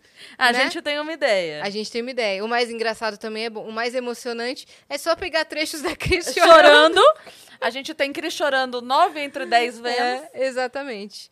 Tá bom? Deixa eu ver o que, que a galera tem mandado aqui. De perguntas. Nossa, Olha, cara. Nossa, mano. Eu acho que a gente vai ter que começar já com as perguntas, porque Pra- é verdade, Pra pra, dar gente dar, dar conta aqui. Porque Deixa a Tariana no voltar meio que das perguntas a gente ainda vai falando coisa. vai Então, devagando. Olha, Tariana, você estourou nosso limite de perguntas aqui. Eita! A gente abriu o grupo, simplesmente um milhão de mensagens. Eu acho até que a gente vai, né? A Cris estava comentando, a gente vai entrando nessa. Ótimo, ótimo, pode ser. Tá Porque bom? no meio das perguntas, Claro. não, não, não é que a gente começou as perguntas, não pode mais bater papo. É que daí no meio das perguntas vão surgindo não. Mas abas. é legal que vá pelas perguntas mesmo, que, Que a daí a gente, gente vai seguir. Só pra concluir, então, você, só pra a gente não falhar com a informação, Hum. você é, tava falando sobre o curso, as, as duas coisas. É. Quem se identificar, então, e sentir que tá nesse momento, vai lá, se inscreve, abre hoje o carrinho e começa no dia Isso, 6. Isso, isso, isso. Boa. E quem, tipo, não sei, eu preciso ler, meu Deus, não tenho grana, socorro, pega o livro que é gratuito. É gratuito, também vai no meu canal e tem uma série é, chamada SOS Filhas e Filhos de Narcisistas. São- eu acho que são nove horas de um curso completo com PDF para baixar, que é uma contribuição social, porque sempre vai ter um aspecto social para esse trabalho, você entendeu? Claro, eu também trabalho com isso, tenho que pagar minhas contas, tem um, aspecto pago também, né? Claro. Mas tem muita informação muito completa e o objetivo sempre foi esse. Vai lá no canal, você vai achar. Sim. Perfeito. É, então, inclusive entrei no seu canal, é muito conteúdo. Tem bastante Você faz live, Sim. né? Você tem feito shorts agora também. Uhum, uhum. Nossa, parabéns pelo trabalho, viu, Tariana? Tá Então, vamos lá. Muito obrigada. Vamos co- constante. Vamos, começar com as perguntas, então, que, meu Deus, da plataforma. a gente não vai embora hoje. Ó, o, o, o ex Rodrigues mandou aqui. Boa tarde, meninas e Tari. Doutora, uma pessoa que pega as coisas dos outros por puro prazer, que observa pela janela ou de longe sempre que tem oportunidade, que quando a pessoa vai colocar comida, ela vem atrás olhar. Essa pessoa pode ter algum traço psicopata? Passo por isso todo dia com essa pessoa e só tem alívio quando ela está dormindo o dia inteiro, por conta da sertralina para a depressão. Eita. É que o, que ele me falou das informações, eu não consigo saber. Eu, eu, eu, eu não entendi por que, que ele associou isso à psicopatia. Eu vi uma pessoa que, pelo que eu entendi, é inoportuna, Uhum. fica invadindo o espaço dele. Vários perfis de personalidade ficam invadindo o espaço do outro, correto? É, um, um psicopata é mais uma pessoa que, nas suas relações, ele precisa sentir um poder sobre o outro. Então, ele faz isso com manipulação, ele faz isso com mentira, ele faz isso usando o outro, né? Ele não necessariamente precisa ser aplaudido como um narcisista, mas ele enxerga o mundo como, tipo, a caça contra o caçador. E ele é o caçador, né? Então, Entendi. uma pessoa que não tem as mesmas respostas emocionais que outras pessoas, ele literalmente não experimenta medo do jeito que a gente experimenta, é, não tem empatia, não se importa com a sua dor, é, se sente superior, é, mas pelo que ele me falou, eu, eu não sei, pode ser inúmeras coisas. Sei, por que, que essa pessoa está te importunando tanto? O que, que ela quer? Essas Eu- atitudes Isso. Eu precisaria de muito mais não contexto. configuram um Sim. psicopata, Isso, né? exa- Exatamente. É, é, é muito pouca informação para um diagnóstico. É, tão- sacou? Se, a pessoa falasse, desde que eu era criança, minha mãe matava os cachorros na minha frente e falava isso que vai acontecer com você, se você não fizer o que eu quero. Você entendeu? Aí, aí a gente entra em outro. Não que a pessoa tem que matar animal para ser psicopata, né? Mas eu considerei pouca informação para eu conseguir dar. Aham. Né? O Jeffrey Dahmer, que a gente estava comentando antes de entrar ao vivo e a gente acabou não falando, ele é um psicopata narcisista. Aliás, todos são, é isso? Cara, Mas ele é bastante dentro do espectro narcisista. cara, olha que interessante. Va- vamos analisar algumas coisas, tá? Antigamente, existia a palavra sociopata, que e nunca teve um consenso a respeito do que era essa palavra. E a razão que nunca teve é porque, ao contrário do que as pessoas pensam, as pessoas acham que a psicologia é tipo todo mundo concorda com o jeito que as coisas são escritas, diagnosticadas e tal, e não é assim que é e nem é assim que nunca foi. Na, na prática, o que acontece? Uma escola de pensamento pensa assim, cria essas palavras. Outra escola de pensamento pensa assado, cria aquelas palavras. Às vezes eles estão descrevendo a mesma coisa, ou coisas parecidas, tá? E devido ao fato de que não tem muita pesquisa científica em cima da, da ideia de sociopata, oficialmente não se usa essa palavra mais. É. Mas eu vou te falar por que, que eu gosto dessa palavra. E aonde que eu acho que ela se encaixa no, no, no contexto do, do Jeffrey Dahmer. A, a- a gente tem o conceito de psicopatia fator 1 e psicopatia fator 2. Esse psicopatia fator 2 seria parecido com um antigo conceito de sociopata. E Qual é a diferença? Quando a gente fala de um psicopata, a gente geralmente está falando de uma pessoa que provavelmente nasceu com um cérebro diferente. Então, ela provavelmente, a parte do- das emoções é hipoativa, correto? Ela não- Biologicamente falando. Isso. Provavelmente ela já nasceu assim, correto? Pode ser ativado ou. Pronto, muito bem. Aquilo pode ser ativado para o lado da maldade ou não, né?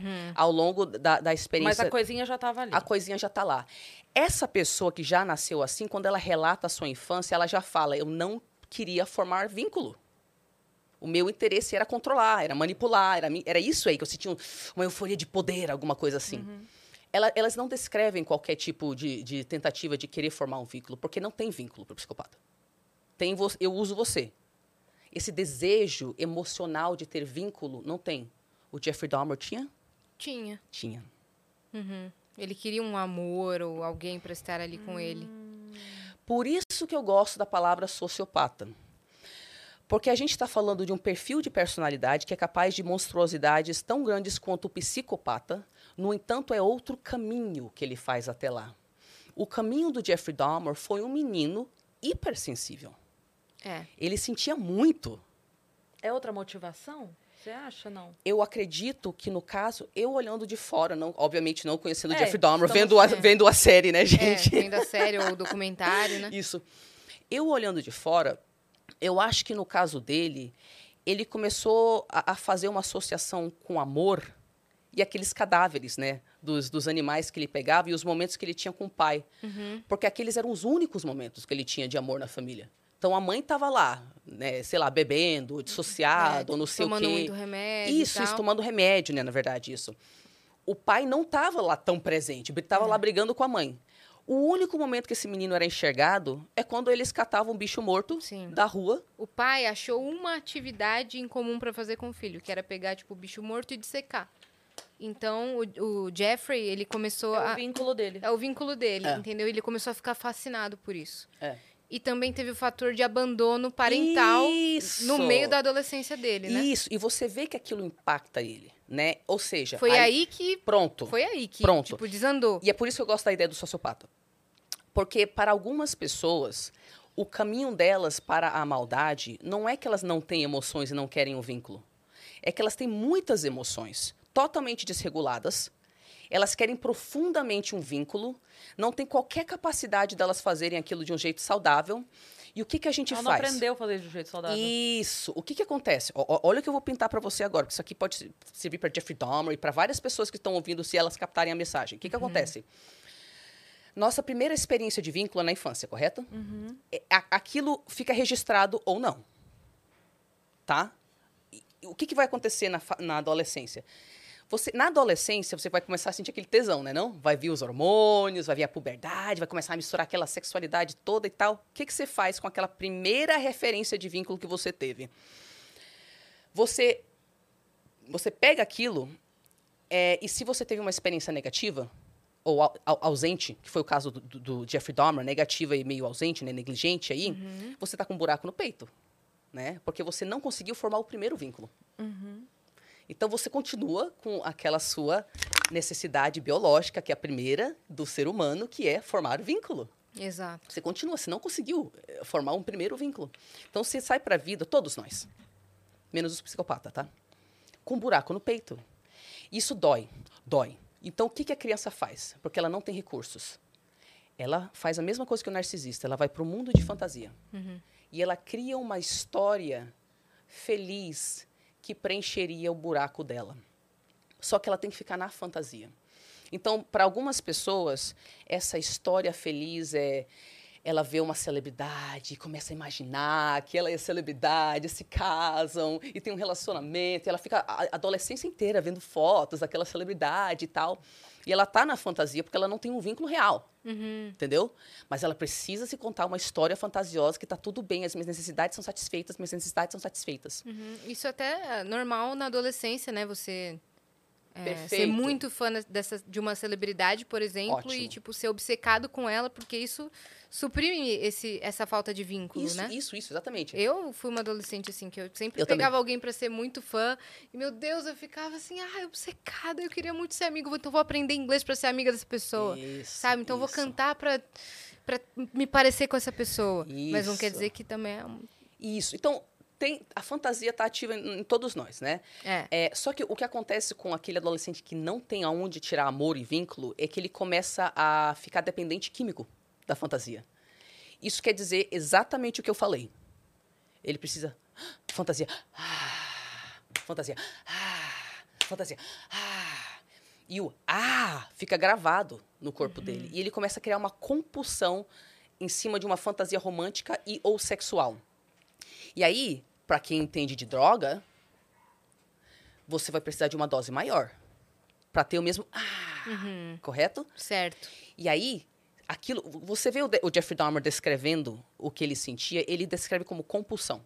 Sim. Exatamente o que é. A pessoa começa a só conseguir ter aquele alívio quando ela faz aquele rolê.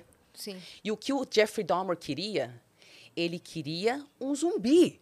Ele não queria matar pessoas.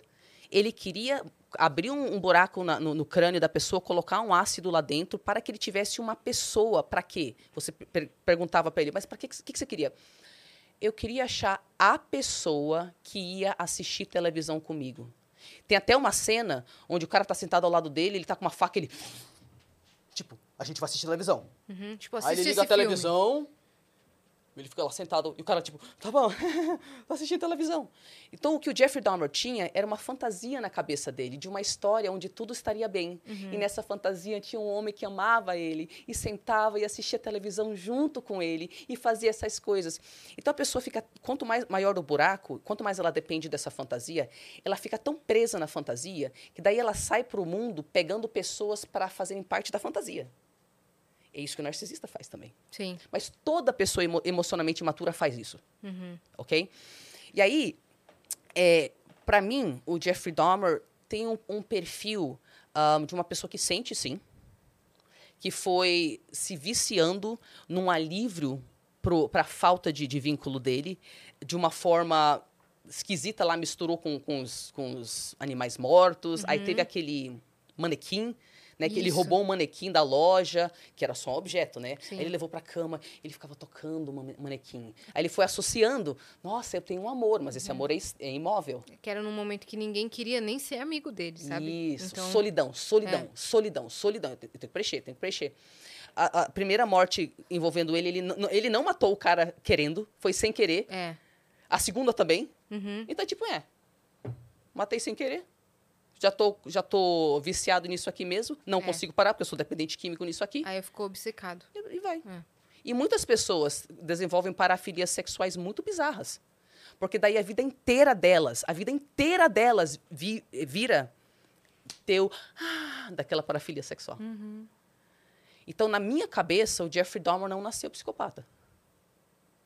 Ele era uma pessoa que buscava vínculo, é, e ele sofreu muito isolamento social, sof- teve aquele, que o único né? vínculo que ele teve foi envolvendo morte com o pai dele. Sim. É claro que isso é uma leitura muito rasa das informações Claro. de um programa de televisão, você entendeu? Mas ele Mas é não, o que a gente tem de Sim. informação, né? É, mas não configura alguém que nasceu um psicopata. E é por isso que eu gosto da palavra sociopata. sim. Sim, Você perfeito. entendeu? Aham. Porque seria o não biológico, né? É. Seria o Isso, socialmente. Isso, Sim. isso. E o, o Peaky que... Blinders. Eu não vi. Conte. Eu também não vi o Peaky Blinders. Mas quem viu fala que ele queria um... Ele tinha uma esposa, ele, ele queria, né, ter uma vida normal. Ele teve que assumir uma máfia, a família da, da máfia lá. Aí ele teve que se tornar aquilo. Gente, eu não assisti Peaky Blinders, me confirme se é isso mesmo. Mas isso seria um caso, um, né, um Uhum. a rainha exemplo. também queria uma vida normal, né? A rainha Ai, eu Elizabeth. queria uma vida normal. É uma das cenas que mais me doeu, assim, no, no The Crown, que ela, ela, a hora que ela viaja pra comprar os cavalos com um amigo dela, que aí eles estão, tipo, só tomando um café no meio da tarde, ela deixou tudo organizado lá e foi um final de semana pra comprar cavalos. E ela tá lá, e aí ela fala que ah, eu tô aqui pensando que essa poderia ter sido a minha vida. Porque, eu- Aham. na verdade, ela se tornou rainha porque o pai teve que assumir, ela não, ela, ela não era a linha, né, de sucessão. A história é que o, o tio da Rainha Elizabeth, ele era o rei. E aí ele se apaixonou por uma mulher divorciada. E não podia, porque o, é, o rei, ele é o chefe da igreja anglicana. E a na igreja anglicana não pode divórcio, casamento e tal. Então, não, não pode jamais na- na- ali na família real. Por ele ser o chefe da igreja anglicana. Então, ele não podia, ele abdicou do trono pra casar com essa mulher e foi embora. Então, o irmão assumiu. Então, na verdade, esse cara, que era o tio dela, a linhagem dele é que seria, é que viria. A Rainha Elizabeth era, tipo assim, que nem esses primos que hoje a gente ouve, tipo assim, um primo do William. Nossa! Nunca que entraria. baque. Então, Aí teve que o pai ela, dela assumir. quando ela tinha oito anos, oito, se- seis, oito anos por aí, que o pai dela assumiu, ela começou então a ser criada como a futura rainha. Não é que ela já nasceu futura rainha. Ok, entendi. A vida dela mudou do avesso. Então ela sempre teve esse sentimento que, tipo assim, não, não precisava. Uhum. Eu gostava de cavalo. Eu gostava, sabe? Ela teria uma vida ser- comum. Teria uma vida, assim, comum, né? Tanto quanto alguém da realeza pode ter, mas seria É. mais perto do anonimato, vamos Sim. dizer É. assim, né? Bo-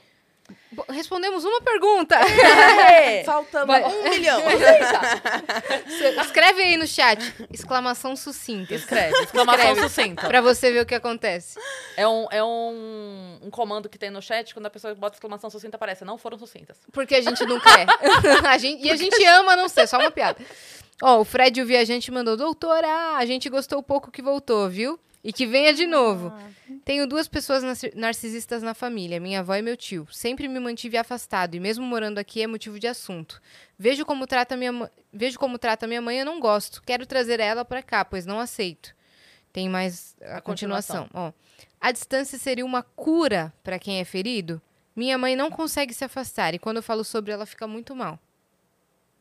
Deixa eu ver se tem mais. É isso aí. É isso. Tem outra dele, mas é outra coisa. Quando a gente se distancia do narcisista, imagina o seguinte: todo dia você pega um chazinho e você coloca um veneno. Todo dia. Quando a gente se distancia do narcisista, você só para de tomar o veneno diário que ele te dava. A desintoxicação demora. É, Seu fi. corpo tá ainda Gente, distância de forma alguma vai te curar. Distância vai te dar um- um- um- uma folga pro teu cérebro começar a pensar. Tipo, as pessoas que cortam o contato e, e entram, ou meus clientes, ou enfim, pessoas que eu conheço e também seguidores, e eles entram em contato e descrevem, é, é, é, é difícil descrever para vocês, porque você estava numa névoa a sua vida inteira, ou durante os últimos oito anos que você estava naquele casamento, por exemplo, né? ou naquela amizade, seja lá o que for. Pode ser seu filho também, seu filho pode ser narcisista também. E aí, tipo, você está numa névoa, você está numa névoa. A distância faz você começar a enxergar. Mas é um processo muito devagar E doloroso. e doloroso. Aí você tem que catar os caquinhos. Sim. E isso é mais fácil distante. Tem gente que prefere voltar? Claro. Tipo, eu conheço. Eu tô vivendo aqui nesse, nessa, nesse cocô aqui. Aí eu saio, vejo a, a possibilidade de vida lá fora, de mundo lá fora. Mas puta trabalhão, né? Aí eu volto e finge que não conheci. A galera da Coreia do Norte. Nossa, caramba! É verdade, a gente recebeu aqui o Leonardo Lopes, que ele foi pra lá. E logo no início do Vênus, tem esse episódio também.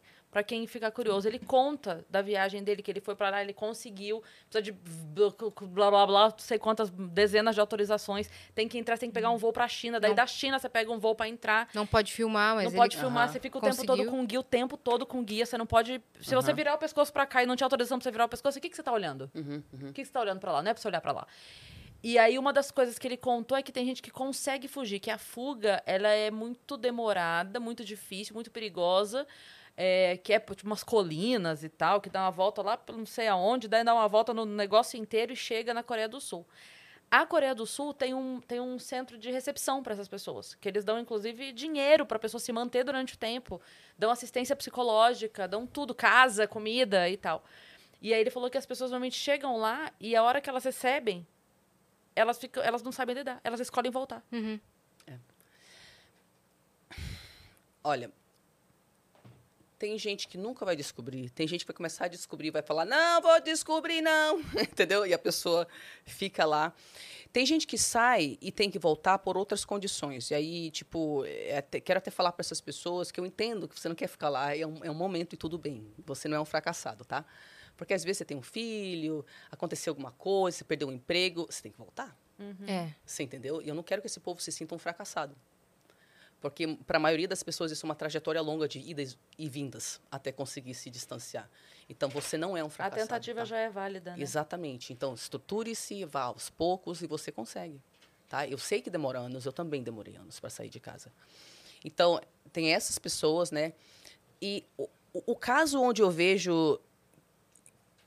Os dois casos, eu acho. Onde eu vejo que é mais difícil para as pessoas é quando a família tem dinheiro e quando a, a, a filha ou o filho, a pessoa tem filhos e precisa de apoio. Porque daí você vai fazer o quê com o filho sem apoio? Sabe? Às vezes você não tem ninguém. E você tem aquela mãe narcisista lá. que é E um- você prefere ficar... é. E é um inferno dentro de casa, mas você literalmente não tem condição mesmo, sabe? E, e- e as suas escolhas são essas, né? Então, mas dinheiro, hum, eu, eu- quando a família é rica, eu vejo uma real dificuldade do povo se desprender. Eu já tratei umas pessoas que se desprenderam, mas foram pessoas que foram ganhar dinheiro. Uhum. Você entendeu? Conseguiram uma oportunidade. É, exatamente. E, e tem gente que, tipo, só fica no, ai, meu, meu marido é narcisista, mas, tipo, nada muda nunca. Aí vira um- uma narrativa constante Sim. daquela pessoa, você entendeu? O Thiago WS mandou: Oi, Cris e Yas. Sigo a Tari e, graças ao trabalho dela, eu vi que não estava louco. Tenho uma mãe narcisista Tive uma mãe de santo narcisista e as minhas tias têm o mesmo modus operandi. Todas promovem uma competição sem fim. Ao conhecer o problema, desisti do suicídio. Mas agora estou no limbo, pois praticamente perdi minha família. Depois que meu pai faleceu e veio a herança. Esse vazio é normal? Seria normal se você não tivesse. Ó, vamos falar sobre esse limbo aí, interessante. A gente fala sobre isso no workshop. Eu chamo do, do Vale da Sombra da Morte. Você está saindo de uma realidade fictícia para a realidade real, onde você vai lidar consigo mesmo, com, com o fato do que a sua família é ou não é, com o fato do que você é ou não é, com as suas sequelas, correto? E entre o ponto A e o ponto B, você vai ter que criar na sua cabeça a imagem do sucesso. E você vai olhar para lá e para cá, e nada externamente vai te falar que é possível. E você, que nem um louco, vai ter que, não é possível, não é possível. Deixa eu ler os posts da Tariana hoje. Não, calma aí, deixa eu, deixa eu ver aquele podcast da Vênus hoje. E você vai ter que constantemente se convencer, do mesmo jeito que você foi convencido de que você não era capaz de nada, você vai ter que se convencer nesse início como, como um louco. E você vai se sentir um louco. Porque você não tem razão nenhuma para acreditar que você vai superar isso. Entendeu? E o vazio, o va- o vazio é isso que ele falou, ele leva a ideação suicida, tá? Você faz o quê que você perde todo mundo? Sabe? Então, entre esse ponto A e o ponto B, aqui no início, alimente-se das vozes dos grupos de apoio, leia o livro, leia outros livros, assista todos os dias. Tem gente que fala para mim, Tariana, eu tenho que te assistir todos os dias porque eu começo a enlouquecer. Aí eu, não, calma, deixa eu, deixa eu assistir de novo. Ah, tá, tá, tá, não sou louca, não sou louca, né? E aí a gente tem que caminhar, caminhar, caminhar, caminhar, caminhar, sabendo que a gente vai ter que agir sem nenhuma recompensa ainda. E isso é difícil, né? Porque as chances de você falar, ah, não, isso é muito difícil, vou voltar, são grandes, Sim. né? Já viu aquela frase que diz assim: se você estiver atravessando o inferno, continue atravessando. É, é, é exatamente. Porque se você parar de andar, você vai ficar lá. Não tem o que É fazer, é o gente. lugar onde você, isso, né? isso. Sim. Continua o, o andando. inferno, a, a noite escura da alma, o limbo, a- o vale da Tudo- sombra tudo da morte. É, é melhor um fim horrível do que um horrível sem fim. Muito Olha! bem, muito bem. Lembrei dessa frase que eu vi. E é E isso. Cine? E Olha lá. Eu vi uma frase. Olha, só parece que o tirou, não é mesmo? E, e é exatamente isso, você tem que continuar caminhando. Porque vai ser que nem quando você está no mar, à deriva, aí daqui a pouco você vê um pássaro. O que, que um pássaro quer dizer? O que, que um pássaro quer dizer se eu estou no mar Tem há dias? perto. Tem terra, cara. Mas foi só um pássaro. Será que eu vi um pássaro? Eu não sei se eu vi um pássaro, eu acho que eu vi um pássaro, mas Tô continuar. alucinando. Você entendeu? E aí daqui a pouco vai vir outro pássaro. E daqui a pouco você vai ver um, um pedaço de madeira flutuando no mar. Você não está vendo a, a, a, a- a margem. Continua, continua, continua. Aquilo que era impossível vai começar a parecer que está em movimento, está acontecendo. Daqui a pouco, cara, é inevitável. Uhum. Inevitável, só continuar. Mas aqui no início, cara, alimente-se de, de, muita educação, porque as, as vozes que falam, você é ingrato, você está exagerando, você não vai conseguir, você blá blá blá, blá blá blá, blá blá blá, blá blá blá. É tarde demais para você. Opa! blá blá Nossa, essa daí. Essa, essa é forte e comum. É? Essa é forte e comum. É. Eu tenho cliente de 24 anos de idade que chega em mim, tipo, achando que a vida acabou porque é Que tarde não dá demais. mais tempo. Eu fico, como é que é, fi? como é que é? Meu amigo, eu tô com 40 e acho que começou agora. Você tá doido? Gente, tamo junto, amiga. Nunca é Tô tarde começando demais. agora, Doido? cara. Nunca é tarde demais. Ó, o Fred que tinha mandado mensagem, ele mandou outra coisa aqui, ó. Doutora, aos 21 eu fui diagnosticado com TDAH, sempre fui isoladão da família e nunca notaram, mas sempre criticavam. Não vai ser nada no futuro, desastrado, não sabe o que quer, etc. Hoje eu tenho 27 e quase nada me incomoda ou me abala. Mas tem coisas que eu não sei quando é o TDAH, só que os pré-requisitos que sempre menciona são parecidos com o narcisismo. Eu fico meio confuso. Devo me assustar?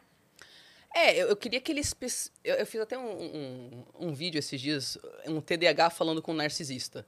E diferenciando entre alguns sintomas. Você- que- ah, é? Você fez? É, eu fiz, mas era só com relação ao love bombing, que é a fase de bombardeio de amor é, do, do, do TDAH e também do narcisista, né? Então, assim, eu também tenho TDAH, tá? Pra falar pra ele. É, também ouvi essas coisas de... é, me chamavam de lerda, cabeça na lua, né? Porque tava com a cabeça na lua, realmente, né? É, eu queria que ele especificasse quais são os traços que se confundem com narcisismo, mas eu vou falar alguns que, eu, que eu vem, vem da cabeça aqui, tá? O TDAH, ele, ele só consegue focar no que dá muito estímulo para ele e no que é realmente interessante. Então, se algo não é muito interessante para ele, ele não vai dar atenção. E isso parece narcisismo. Porque Parece que só, eu Isso. só me dedico ao que me importa. Isso, isso. Entendi. Só, só que a diferença é, é muito simples. Pô, isso aqui é importante pra mim. Caceta, mano, desculpa, cara. É que eu tava aqui no meu mundo. Tá bom, vamos lá. E o narcisista, ai, você exagera. Ai, você sempre não sei o quê. Ah. Então, tipo assim, o TDAH, ele vai parecer um narcisista, aí você fala com ele, ele tem empatia, empatia ele entende, ele vai fazer o esforço de mudar. Ele só tava desligado. Isso, e quando você vê que ele comete erro de novo, é porque ele está de novo desligado. Ou ele está de novo em hiperfoco, e quando ele está, ele realmente não está ouvindo ninguém, nem nada. Então você vai ver que a- as coisas que a gente acaba levando para o pessoal, que a pessoa não, não não presta atenção em nós, estão diretamente ligados a ou hiperfoco, ou ela está dissociada. E se você conversar com ela, ela, ah, putz, cara, desculpa, não sei o quê. O TDAH, como ele só consegue fazer aquilo que faz sentido para ele, isso pode parecer até psicopatia, porque ele não vai seguir regra, se não fizer sentido. Mas o psicopata não segue regra porque ele é Deus e ele quer te dominar. O TDAH não segue regra quando não faz sentido. Então é perfeitamente lógico para ele. Ele não é porque ele quer te machucar. Ele, ele não, ele não quer necess- necessariamente destruir o sistema nem nada. Ele quer que ele sinta sentido no que ele está fazendo. Você entendeu? Então eu, eu vou te dar um exemplo aqui que eu já sei que vai bombar, vai vir hater atrás de mim, mas eu vou falar, tá? Eu não, eu não sou psicóloga. Eu sou psicanalista. A minha, meu bacharel em, em administração, né? Eu posso ser terapeuta porque no você precisa de um bacharel e mais uma, uma especialização, a minha na área de psicanálise. E aí eu posso ser terapeuta, mas eu não estou atuando enquanto terapeuta, eu sou mais educadora. Aí você pode falar, mas Tariana, por que, que você não faz uma faculdade de cinco anos de psicologia? E na minha cabeça, eu sei que na faculdade de cinco anos de psicologia eu não vou ter as ferramentas que eu preciso para lidar com esse público. Se eu ficar cinco anos estudando coisas generalistas que vão fazer as pessoas me aplaudirem, porque a minha aparência vai ser muito, muito relevante, sabe? Mas eu vou sair de lá sem recursos. Porque você não sai terapeuta da faculdade de psicologia. É generalista. E depois você tem que fazer uma especialização em alguma área. Eu já me especializo há muitos anos nessa área. Eu falo inglês. Eu tenho acesso às melhores pesquisas científicas, aos às melhores literaturas acerca de tratamento de trauma. Hoje, eu, eu, eu vou ir para a faculdade, eu vou ter que encarar não sei quanto trânsito em São Paulo, porque não tem psicologia na internet, né, na EAD. Eu vou ter que ficar ouvindo o professor falando 30 minutos da vida pessoal dele. Nesse, nesse tempo que eu me desloquei no trânsito e que eu ouvi o professor falando 30 minutos, eu, cara, eu já li metade de um livro. E eu não estou de sacanagem, eu sou obsessiva a respeito disso. Eu não preciso e nunca precisei que uma pessoa me falasse, vai estudar, Tariana. Eu preciso que uma pessoa me fale para parar. Sim. Você entendeu? Isso marcou a gente. Você quando entendeu? aqui. Comentou. É. Então, tipo assim, eu, eu, eu entendo que o que a pessoa está falando é você lida com trauma, isso é muito sério, você não pode ser responsável, você tem que ter embasamento, mas eu tenho embasamento. E eu te dou os embasamentos. Vai você pesquisar as minhas referências. E eu não vou ter isso se eu fizer faculdade. Então, por que, que eu vou fazer faculdade para ser aplaudida? Para ter uma aparência, sendo que eu vou gastar cinco anos que eu poderia estudar da minha forma obsessiva, que de fato serve o meu público. Então, eu parece que eu tô sendo tipo, ah, ela se acha especial. Não é, eu sou lógica, gente. Eu não tenho o que eu preciso aqui e eu tenho o que eu preciso aqui. Sim, e você já tá se Você entendeu? especializando há muitos anos. Isso. Deixa eu te perguntar uma coisa sobre isso. Como você tem esse hiperfoco e essa obsessão acerca desse assunto, que é um assunto que você já teve uma vivência e que isso foi um trauma na época, como você lida com essas emoções? Porque isso não pode parecer todos os dias que te domina ainda? Cara, o, o, que acaba acontecendo é o seguinte. é,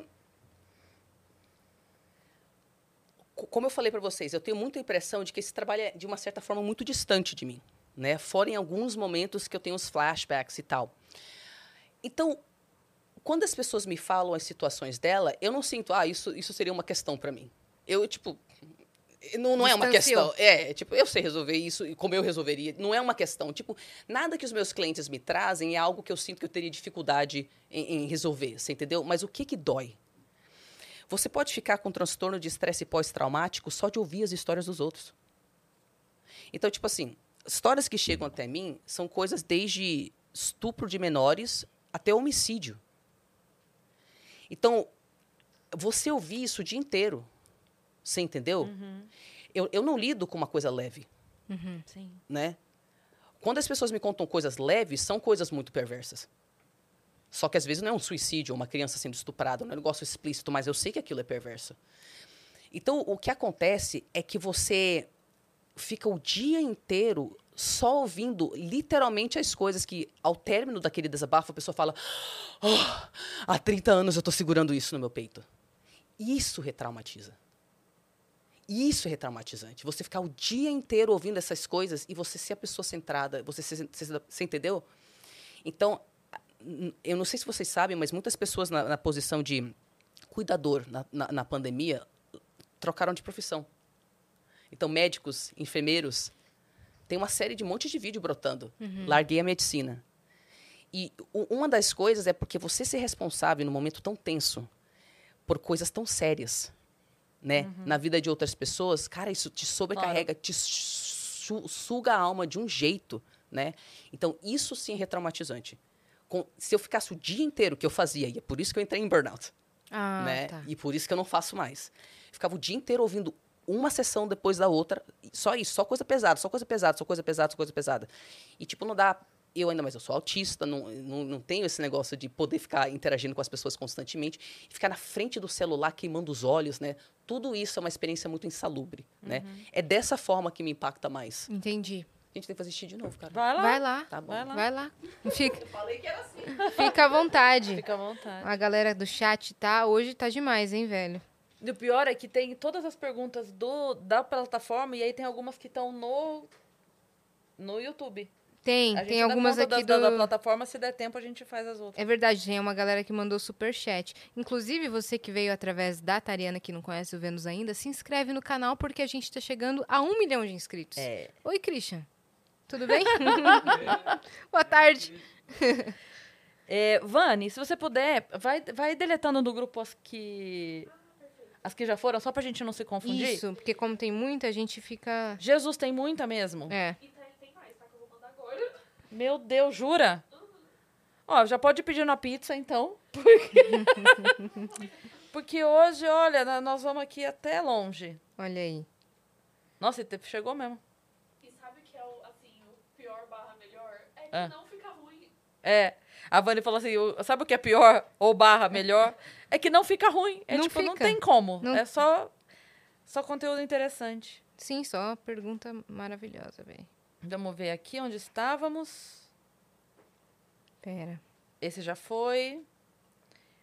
O do Fred já foi. Eu acho que parou aqui no Thiago, pai do Gabriel. Acho que essa é a próxima. É isso mesmo. É, né? Uhum, e chegou mais uma. Vani Vani. A gente já vai ter que marcar a próxima já com ela. É verdade. Pontual uma vez no mês. Doutora Tariana, uma vez por mês no Vênus, eu É, voto. Então, eu queria iniciar o assunto narcisismo no BBB, mas a, a, a Tariana não tá assistindo ainda, não tá inteirada. É. Então, a gente tem que dar um workshop pra ela, inteirar ela do que tá acontecendo lá, pra ela poder analisar. Olha isso, o que a gente quer que ela analise. Exato. A gente quer que ela analise o assunto que a gente Sim. quer. Não, e tem todos esses realities que pegam, tipo, casamento às cegas. É, então, Mano. inclusive chegou uma pergunta sobre isso aqui, ó. Sério? Do, do casamento às cegas? Não, ou dos realities? de Eu acho que é do geral? casamento às cegas, deixa eu ver. Olha lá, do reality casamento às cegas. Teve um participante que era nítido que ele queria e ia casar. Mas o dia do casamento a mãe dele começou a falar. Mano, você não viu, né? Não vi ainda. Vou ver essa semana uns episódios. A gente vai eu vi o casamento com ela sexta-feira. É. Quem é a Amanda? Não, a, a, A Verônica? A Verônica. É a noiva. É a. Mano, eu vi esse... Nossa, pera, a gente chega nesse A gente chega peraí, nessa peraí, pauta peraí, peraí, Vamos Vai respeitar aqui a Thiago. ordem. O Thiago, pai do Gabriel, vamos lá. Sou pai solo e moramos sozinhos. Gabriel é de adoção e chegou o bebê. Hoje tem seis anos. Tenho muita cautela para não criar bloqueios e traumas quando o assunto é corrigir erros. Tenho recebido elogios, acredito que mais acerto do que erro. E quando erro, sei que foi tentando acertar. Risos. É o nosso, é o nosso atenuante, né? De pai e mãe. Quando a gente se dá conta que errou, a gente fala assim, ah, mas eu queria acertar. Qual a melhor forma de aplicar o não ou interpretar um erro cometido sem perder a autoridade e sem criar traumas? Cara, primeiro, eu tenho três coisas a falar para ele. Primeiro, siga a Canto Maternar, que é a Maíra Soares. Eu vou ter uma live com ela essa semana, no dia 27, inclusive. E ela é especialista em, edu- em educação parental Já não queremos o violenta. contato. É, Isso. então. Semana Porque que ela, vem mo- vem ela uma mora no na, na Espanha. Ela Azar mora- dela. Olha, Maíra, como estás? Ninguém mandou. prova- Ninguém, ninguém mandou morar na Espanha. Mas eu, mas eu super recomendo mesmo. É a milésima live que eu faço com ela, porque, tipo, os nossos trabalhos batem muito, sabe? Então, siga ela que você vai entender tudo sobre como. Ela, Boa. ela vem pra cá eventualmente? Eu não sei. Putz, cara, eu não sei. Mas então vai ter que marcar. Eu sei É, que a ela gente vai ter a, a. Psimama, que é a Nanda Perim, semana que vem aqui no Vênus, falando sobre isso, Boa. educação Ótimo. parental. E aí, Ótimo. quando ela marcar de vir pro Brasil, você já avisa. Já vou falar pra ela. É. Demorou, demorou. A segunda coisa que eu falo pra ele é que é, é muito libertador para a criança ver seus pais pedirem desculpas. A, a gente pode achar, não, mas porque eu tenho que ser autoridade, porque não sei o quê. Ser autoridade não é criar uma fantasia onde você está sempre certo, a criança está sempre errada, ela vai crescer confusa. Eu não sei se eu contei para vocês, eu estava fazendo uma live com uma pessoa, aí eu tive um- um- uma experiência muito doida, que eu vi minha mãe me pedindo desculpa, eu comecei a chorar. Eu contei isso para vocês? Não. Eu acho que não. Olha que louco, cara. Olha que doido. Eu tava fazendo uma live com. Meu Deus, era Flávia do. Pais Educam Pais? Não lembro. E, e- e antes da nossa live, eu tava vendo o perfil dela, né? Conhecer o trabalho dela e tal. E era duas e, duas e pouco da manhã, então eu já tava assim, ó. Eu estava Tava zureta já. dissociada. Né? Tava, uh, a cabeça estava indo embora. Quando você está dissociada, é um, é um, é um, é um estado sugestionável. In- Inclusive, para fazer vários tipos de técnicas terapêuticas, você leva a pessoa para esse estágio para ela estar né, tá mais aberta para certas coisas. Uhum. E olha que doido. Tinha um vídeo dela que ela estava respondendo uma pergunta do Instagram. E a pergunta era: Putz, cara, cometi um erro com o meu filho, só percebi depois. O que, que eu faço? Aí a Flávia, ela ela estava encenando como responder, né? Ela falou: Ó, cometer erro faz parte e tal. Você chega no seu filho e você fala assim. Ô, meu filho, desculpa, mamãe cometeu um erro. É que, mamãe, às vezes eu tenho umas partes minhas que doem muito desde lá de criança. E essa parte minha criança deu uma gritada. Mas. mu- você. muito obrigada. Mas não tem nada a ver com você. Às vezes acontece, mamãe também dói, mas eu queria que você soubesse. Eu sinto, eu sinto é, muito, desculpa, desculpa. Nisso, que eu tava vendo esse Você vídeo, cara, eu, eu tava assim olhando, aí tipo, parece que fez assim. Aí eu vi minha mãe. Flashback. Não, não foi flashback, eu vi minha mãe nela. Eu vi o rosto da minha mãe Nossa. falando: me desculpa, me desculpa, mamãe cometeu um erro. Quantas vezes eu ouvi minha mãe falando isso? Total de zero. Nenhuma. Aí eu vi a Flávia de novo. Aí daqui a pouco. Aí eu vi minha mãe de novo. Me desculpa, mamãe cometeu um erro. Mamãe cometeu. um-" Cara, eu. Claro. Mas eu sou forte. Porque eu nunca vi. Claro. Uhum. E, cara, a sensação emocional que tive é que tava tudo normal. Tava Que tudo, tudo bem. ia ficar bem. Uhum. Porque finalmente a realidade fazia sentido. Quando uma mãe e um pai não falam, pô, mãe, pô, eu cometi um erro, meu amor. A criança fica confusa. E ela é obrigada a, a chegar à conclusão que ela é o problema. Sim, Você entendeu? sim. Então, fale desculpa para os seus filhos. Uhum. Fale desculpa, meu amor. Eles vão olhar para você e sentir tanta ternura, tanta conexão. E Fala a acima de tudo, libertação deles cometerem erros. Sim. E é assim que você ensina ele a cometer erro, a não ter essa ferida obrigada. Hoje tá complicado. Uhum. Você tem que pegar a gata daqui a pouco. Aí chama a Flau pra ficar sendo sua amiga. Exatamente. Mas é um aprendizado também. Eu sinto assim que é, na minha posição de mãe, eu demorei muito tempo para conseguir também falar, porque não era um hábito ouvir. Quando não é hábito ouvir, a gente, né? Sim, sim, sim. É, então eu demorei muito para chegar nisso. Então, hoje a Má já tem 22 anos e a gente já pode conversar e ela me conta. Então, é, ela também, tipo, um dia ela chegou da terapia falando de uma coisa que ela guardava de criança, que nem ela lembrava, e aí a gente conversou a respeito, conversamos, resolvemos ali. Então, assim. É, é também um aprendizado nosso, né? Como ele disse, a gente vai errando, tentando acertar. Eu até brinquei aqui um dia no Vênus que eu falei assim: eu cresci ouvindo que você, tipo, é, não pode ficar botando a criança pra baixo, porque aí você, tipo, destrói a autoestima. Aham. E aí, então a gente aprendeu que, tipo assim, não, elogia e não sei o que, não sei o que. Aí a Má, Má tava se formando em psicologia agora. E aí, ela jogou falando assim, que na verdade o, o extremo do elogio também prejudica, porque você bota a expectativa lá em cima e tal. Aí eu brinquei aqui no Vênus falando assim, então agora pra mim é mediano. Chegou pra mim, eu falo, ah, tá bem médio isso aí. Achei bem nota 5. Tá nem bom nem ruim. Passou, passou, passou. Olha que interessante. Você falou uma coisa que vale a pena puxar um gancho aí. Olha aí. É, eu tenho uma teoria que eu estava conversando com a minha psicóloga. É, quando a gente estuda como que o narcisista é feito, né? Então, é, é uma criança que vem de um ambiente onde existe negligência ou abandono emocional, mas pode existir uma coisa também. Ele é muito validado. No entanto, só pela performance dele. Não pelos erros, pelas tentativas, não no momento que ele precisa de acolhimento, não quando ele está sentindo dor. Nada disso recebe validação. A- a- eu, eu acho.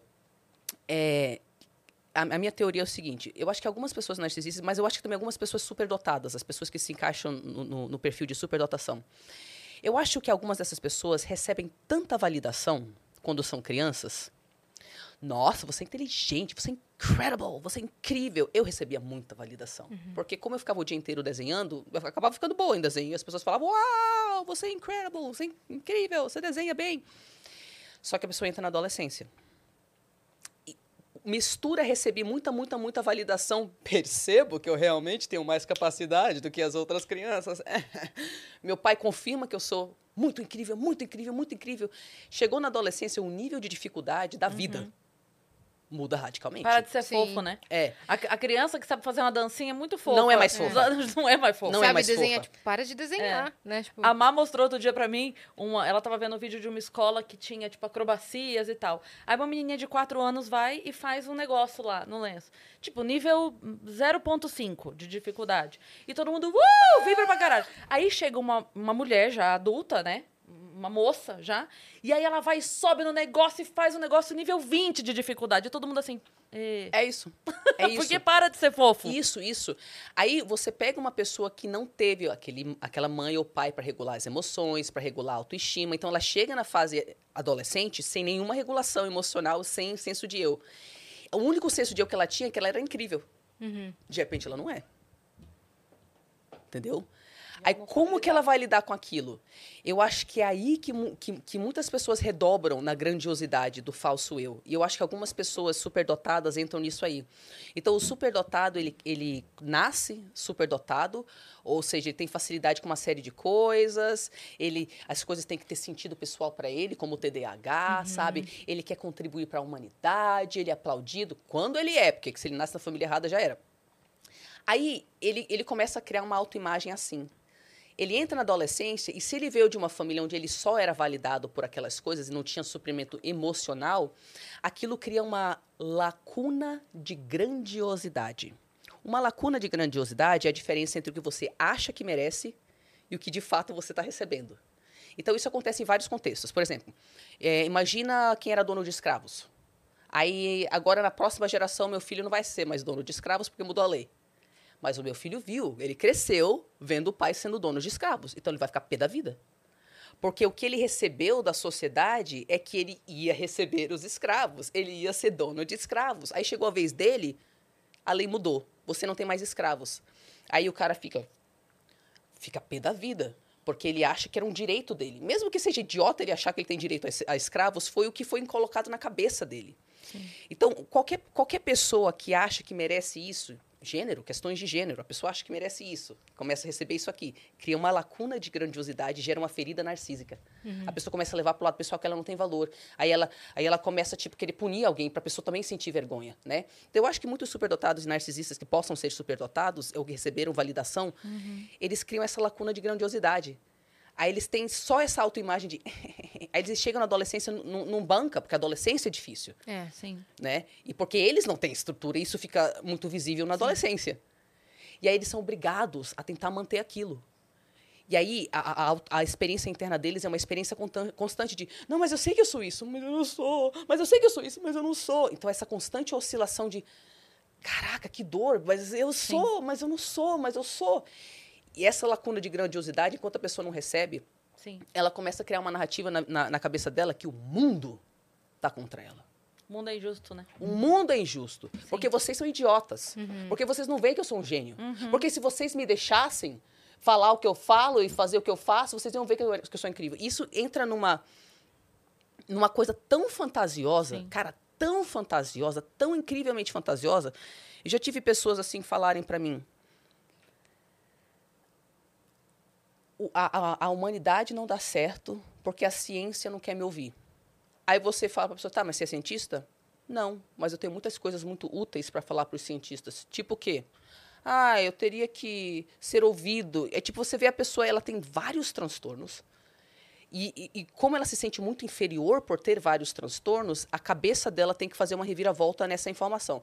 Peraí, eu tenho vários transtornos. Isso quer dizer que eu sou, que eu sou, sou especial. Eu, eu, eu, eu sou especial, eu, eu sou muito especial, porque na verdade essa, essa pessoa sente, ela sente a, a lacuna de grandiosidade, a diferença entre, entre o que ela acha que ela deve receber e o que de fato o mundo está recebendo. E é uma pessoa, sei lá, um cara de 50 anos na casa da mãe, nunca saiu da casa da mãe, às vezes tem uma deficiência cognitiva, alguma coisa, não tem nada do que ele está falando que ele é o grandioso, o grandioso. E ele sabe que não tem. Ele sabe que ele tem alguma coisa diferente que todo mundo olha para ele. Então ele pega aquela sensação de eu sou diferente. Transforma em especial. Pronto. E acredita naquilo. Caramba. É. Ó, vamos da próxima aqui. Vamos. O Everton mandou: Conviver com uma mãe narcisista é complicado. Depois de tanto pisar em mim, hoje a minha mãe se tornou uma adolescente rebelde de 56 anos, totalmente dependente de mim. Isso suga a minha energia. Como romper o, lapo- o laço sem odiar ela? Cris, manda um beijo para Marcela Diniz, ela é a mulher mais incrível do mundo. Olha, um beijo pra Marcela Diniz, a mulher mais incrível do mundo. Gostei. Quem mandou foi o Everton. Foi o Everton. O Everton mandou. É, eu, eu quero falar para as pessoas, é muito, muito importante a gente entender o seguinte, tá? Emoções brotam de forma totalmente espontânea. Ninguém controla o que sente. A gente só controla o que faz com a emoção que brotou. Ou seja, o que ele perguntou não tem, não tem base na realidade. Porque ele falou, como que eu me distancio, como que eu coloco o limite sem sentir ódio? Tu vai sentir o que tu sentir. Correto? Não tem como. É, exatamente. Sem sentir. Isso. É porque as pessoas Mas entram como em você vai contato... lidar com o ódio, né? E essa é a pergunta. Essa é a pergunta. Porque eu, eu recebo muito essas perguntas, assim. Tari, eu percebi agora que meu pai é narcisista. É, como que eu posso continuar convivendo com ele, para que não tenha rebuliço na família, no entanto, sem sentir absolutamente nada? Putz, aí é complicado. Arranca o coração do peito. Pronto! Ou você vai ter que, Pronto. tipo, entrar num, numa fase mental de depressão de você não sentir nada. Isso, isso, né? Então, na verdade, o, o que eu tenho a falar para as pessoas que estão querendo e finalmente descobrir que tem uma pessoa narcisista na vida e elas não querem causar rebuliço, que isso não é possível. E é por isso que as pessoas não, não passam por esse processo. Lembra? Eu tenho uma fantasia de uma história onde tudo está bem e o meu buraco no peito está preenchido, mas você é o objeto da minha história. Cala a boca. A hora que você fala alguma coisa que não é de acordo com a minha fantasia interna, você vai ser punida. Descartada, eu vou ficar infantilizada. Não tem saída. E é, e é isso que faz as pessoas ficarem nessas relações. Se você se individua, vai ter rebuliço. Se você não se individua, você morre por dentro. Sim. Então, o que ele tem que fazer é como lidar com as respostas emocionais dele, né? é, para que ele possa colocar limites e lidar com o baque. Fala da teoria dos dois recipientes, é assim que chama? Teoria dos dois. É, isso foi uma viagem minha, tá? Mas eu, eu chamo isso da teoria dos dois recipientes. Tá bom. Que é assim. é, quando eu estava né, tentando entender o que fazer com relação à questão da minha mãe e tal, eu percebia que muito do meu pensamento ia para ela, porque eu sentia terror dela, né? Se ela mandasse uma mensagem, eu ah, já me mijava, já me nem tinha tempo de chegar no banheiro, sabe? Já era muito terror que eu sentia. Aí eu percebia que toda a minha energia mental emocional ia para lá, ia para lá, ia para lá, ia para lá. Pô, cara, mas eu quero fazer esse negócio aí de individuação, onde eu foco em mim, nos meus projetos, nos meus dons. Então eu comecei a enxergar a realidade assim.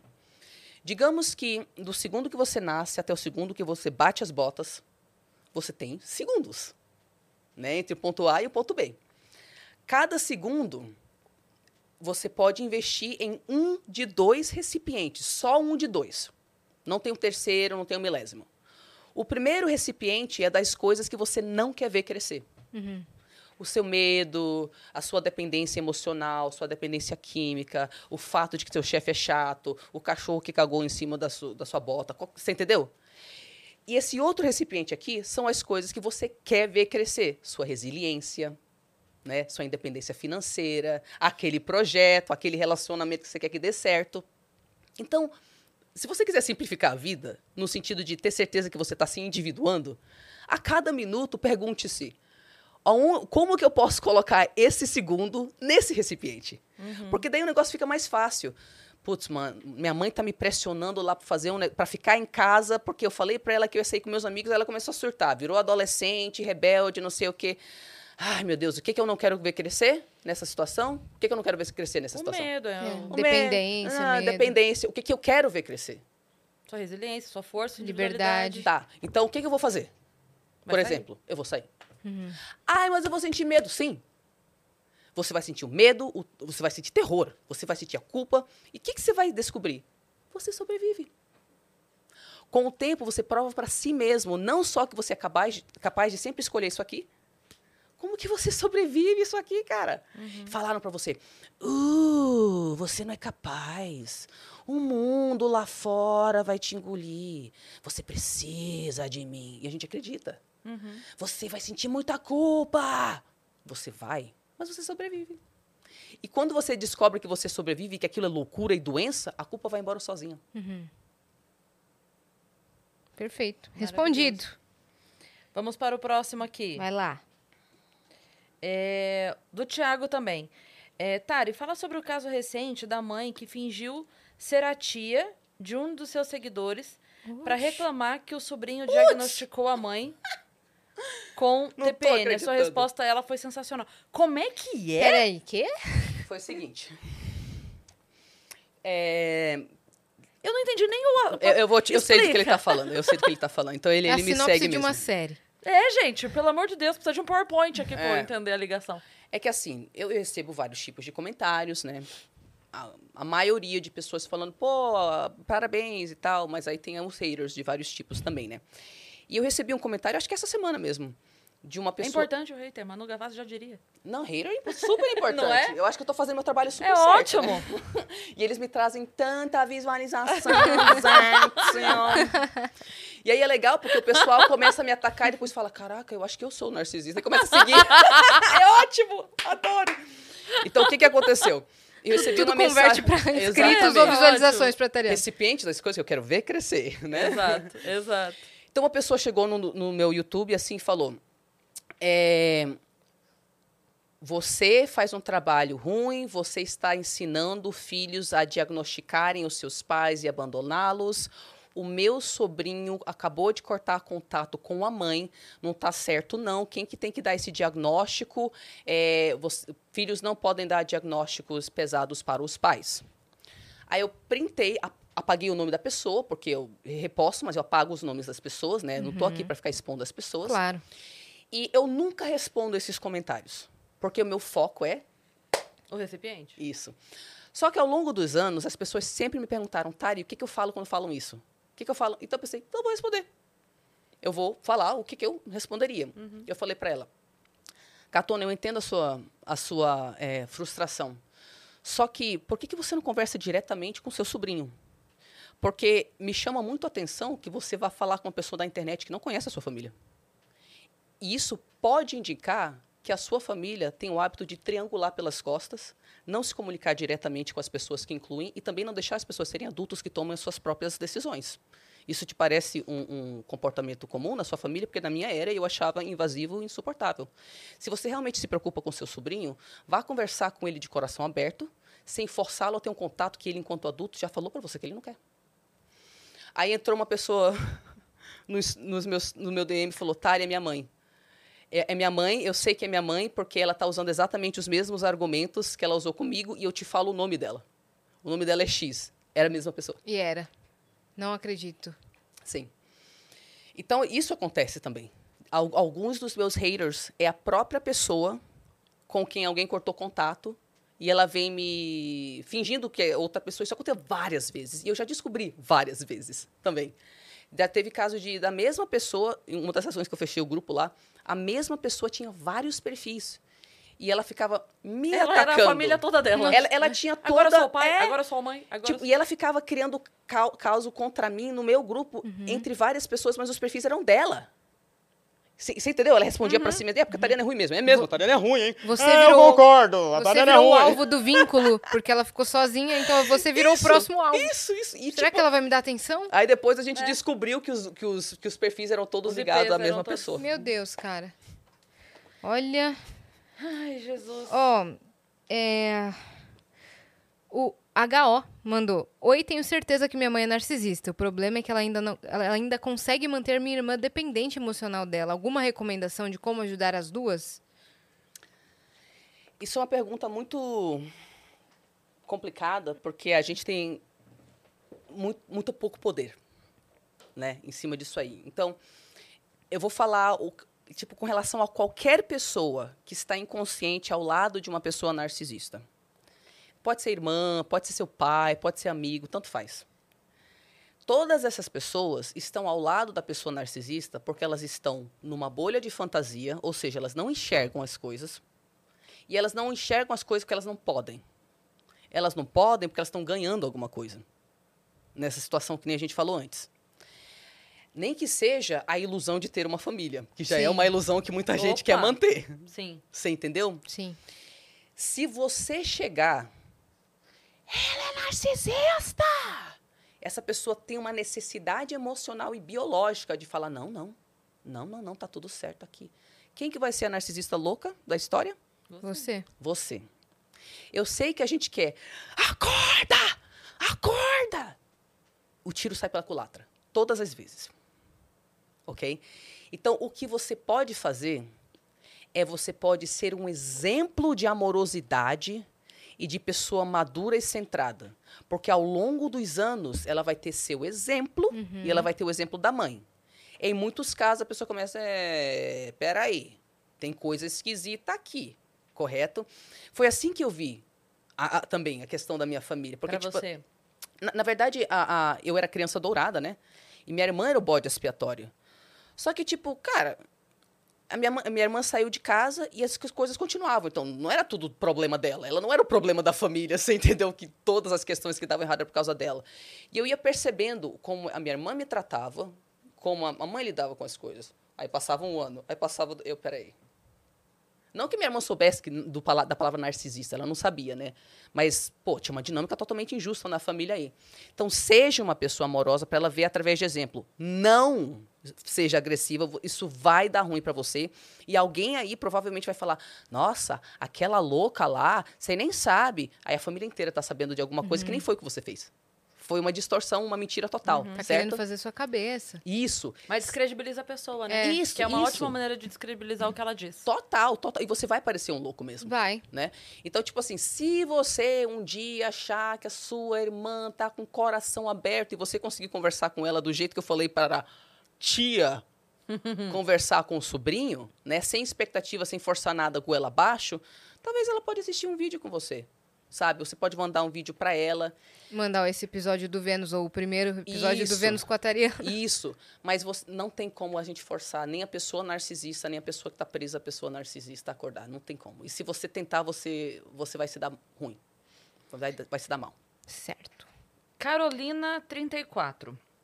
Oi, meninas, estou adorando o episódio. Tariana, eu fui criada com pais mega protetores. Não tinha autonomia pra nada, tudo era escolhido por eles, tudo mesmo. Não podia nem olhar pro lado que eles se irritavam e ficavam doentes. Depois que saí de casa, aos 20 anos, que percebi o tamanho da loucura que foi a minha vida. Minha dúvida é, será que eles eram narcisistas? É, ok, vamos lá. Vamos, vamos, vamos falar sobre transtorno de personalidade narcisista versus traços narcisistas, tá? Como eu falei, todo mundo tem traço narcisista.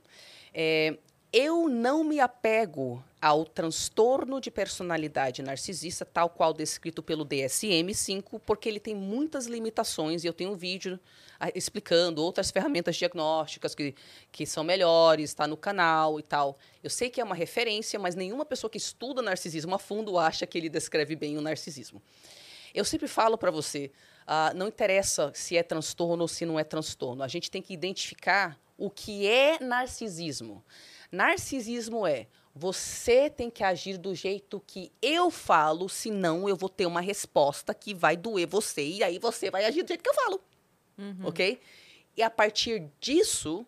E por que, que eu preciso que você haja do jeito que eu falo? Porque eu sou imaturo. Sendo imaturo, eu, eu, eu tenho um buraco no peito do, do vínculo que eu não formei, aí eu criei uma fantasia. A história linda de que tudo tá certo. Na minha fantasia, minha filha faz o que eu quero. Né? Então, pelo que ela descreveu, esses são sim comportamentos narcísicos. Não sei se seus pais são narcisistas, correto? Sim. Mas os comportamentos, sim, são comportamentos narcísicos. E, para quem não entende, superproteção é uma forma de abuso. Proteger é uma coisa, mas é aquele esquema. Sua função como mãe é o quê? Manter sua filha embaixo do braço, da de asa? jeito nenhum. Não, né? De jeito nenhum. Na verdade, é, é até pior, porque assim, ninguém sabe até onde vai. Ninguém sabe se vive 90 anos ou 50. Então, assim, o que eu sempre pensei é a hora que eu vier a faltar, que eu espero que demore, mas a gente nunca sabe, ela tem que estar o mais preparada possível para que a, a, a dor seja só o emocional e não o prático. Né? Porque tem muita gente que sofre, não só. Claro, perder alguém é sempre dolorido, mas é, eu quero que se limite a isso. Eu não quero que seja uma Sim. limitação de vida. Pronto. Sofrer a saudade, sofrer ali, poxa vida, que, né? Minha mãe, tal. Mas não pode ser nada, nada além disso. Não pode. Não pode ser uma dor de cabeça, não pode ser um. "Ah, Meu Deus, agora o que eu faço? Isso. O que, que eu faço? Que eu não sei o que eu faço. Isso. Isso. Porque aí você tá, na verdade, podando. É a pior coisa que você pode fazer. Exatamente. E esse filho vai sentir um senso de lealdade com você, ele vai se sentir a pior pessoa se ele não fizer exatamente o que você Sim. quer, ele precisa do vínculo com você. Então, não, não me venha com super proteção e amor, tá? Esse negócio, particularmente de brasileiro, de ficar romantizando o controle em todas as relações, entre pais e filhos e entre eh, marido e mulher também, em, em relacionamentos, isso não é amor, não. Se eu tenho que te controlar e você não tá pronto pra vida, cara, se eu te super protejo e ainda crio um, um negócio de, ah, você vai se dar mal lá. Desculpa, isso é manipulação.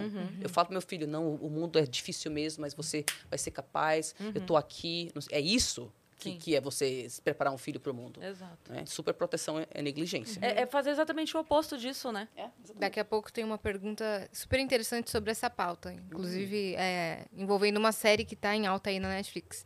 Mas o Tiagos mandou aqui. Eu, de novo, vi alguns profissionais falando sobre a relação entre TDAHs e pais narci- narcisistas.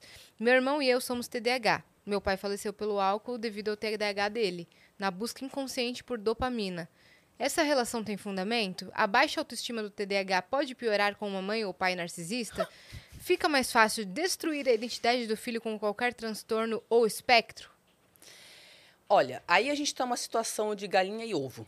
São várias perguntas. né? O que, que veio primeiro, a galinha ou o ovo? Porque oficialmente a ideia tanto do TDAH quanto do transtorno do espectro autista é que a pessoa nasce. Então ela já nasceu assim. Mas a gente sabe que mesmo que a pessoa nasça de um certo jeito, o ambiente, a experiência de vida, todas essas coisas aí vão exacerbar alguns sintomas, vão ativar a expressão de alguns genes e tudo isso aí, né? O que eu vou falar é polêmico, tá?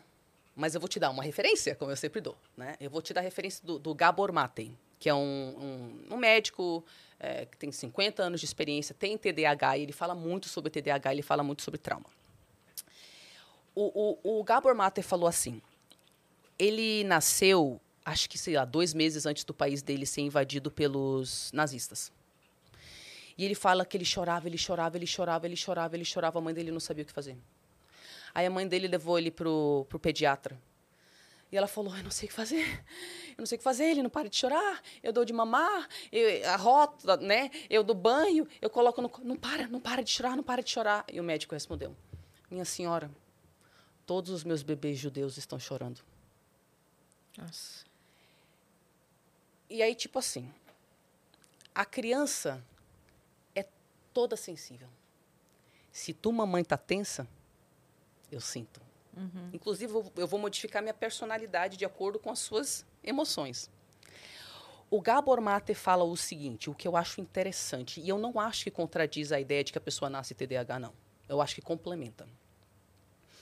Para o ser humano conseguir andar de pé, e assim liberar as mãos e assim fazer coisas incríveis e mirabolantes que faz a humanidade evoluir, porque a gente consegue, né, ter controle sobre coisinhas muito pequenininhas que animais não conseguem. Para que isso possa acontecer, o nosso quadril tem que ser estreito, porque senão a gente não consegue se equilibrar em pé. O que, que a natureza fez? A natureza pensou, pô, cara, mas para ficar controlando aí esses dedos que faz todo esse bando de rolê aí, fazer essas coisas avançadas do córtex pré-frontal, o cérebro vai ter que ser gigante desse bicho.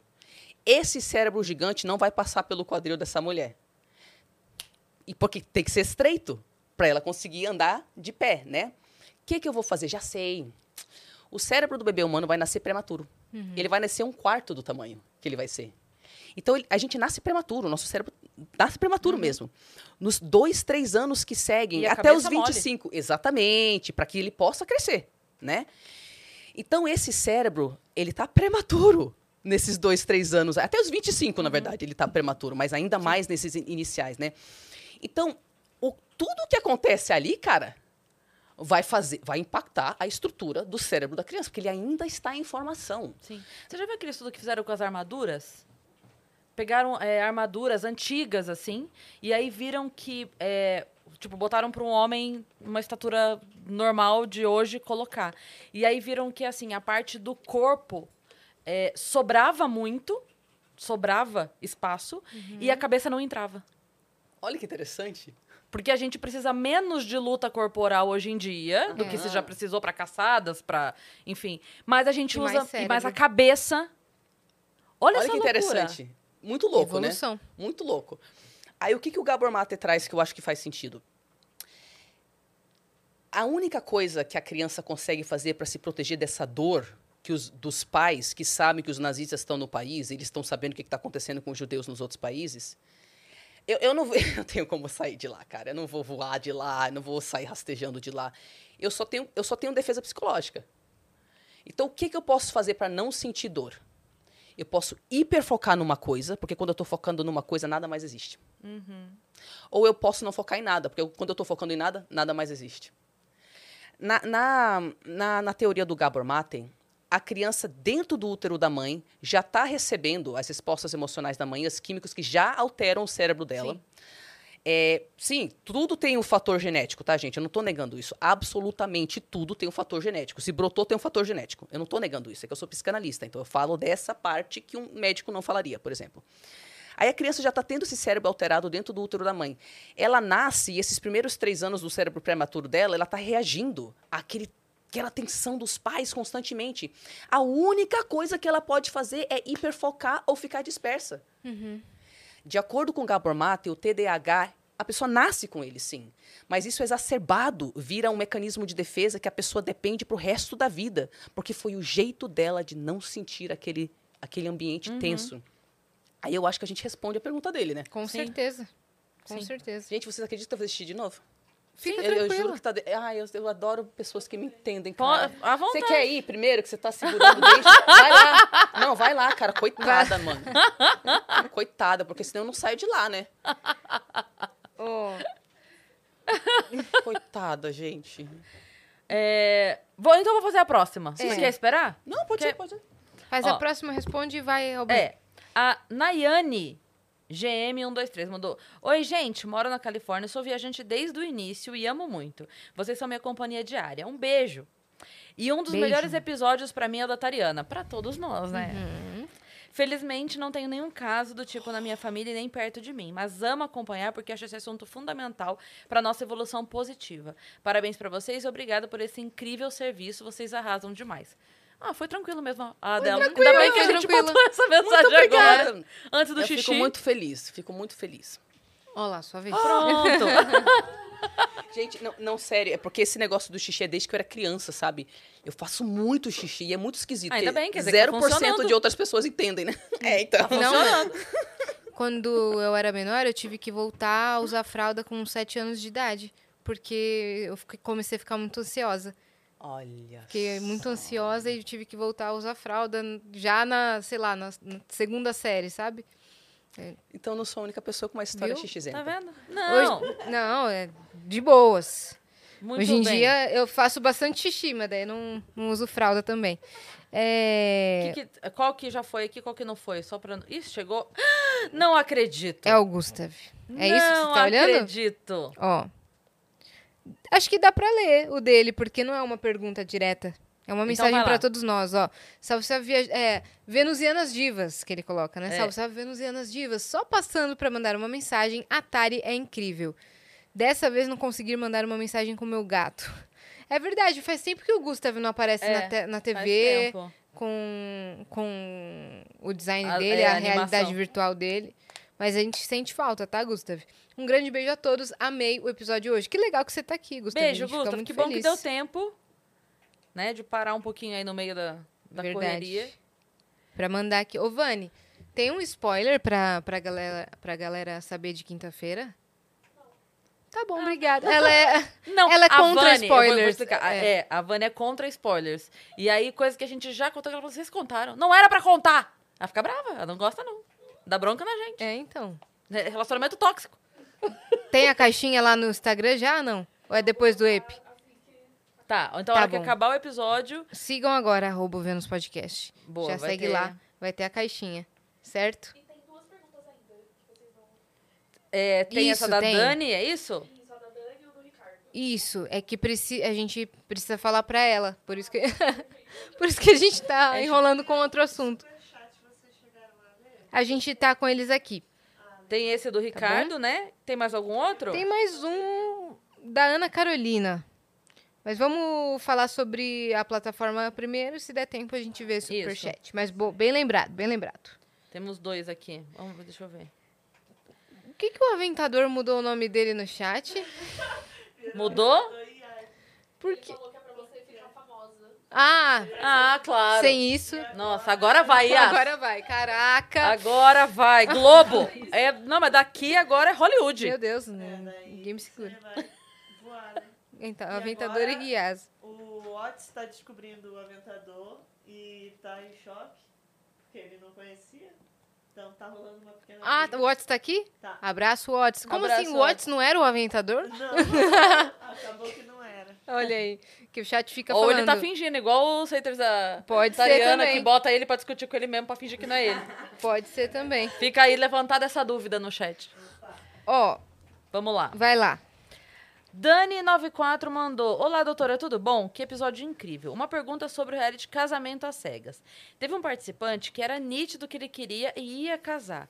Mas no dia do casamento, a mãe dele começou a falar que ele não estava pronto, que ela que pagava as contas dele, que ele tinha que pensar bem, etc. Depois dessa conversa, o participante disse não no altar.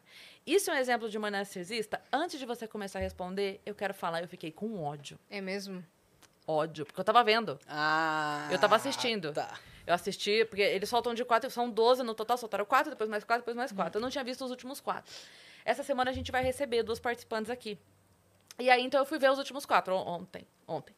Anteontem, sei lá. Agora no fim de semana. Fui ver os últimos quatro episódios. E eu já sabia, eu já tinha tomado spoiler, é que eu não, não ligo pra spoiler. Eu já tinha tomado spoiler já do, do, do ocorrido, mas eu queria ver. Cara, é inacreditável. Juro, é inacreditável. E o que mais me pegou, e eu vou te dar essa informação porque eu sei que você não a tem, mas É. é, é óbvio, né?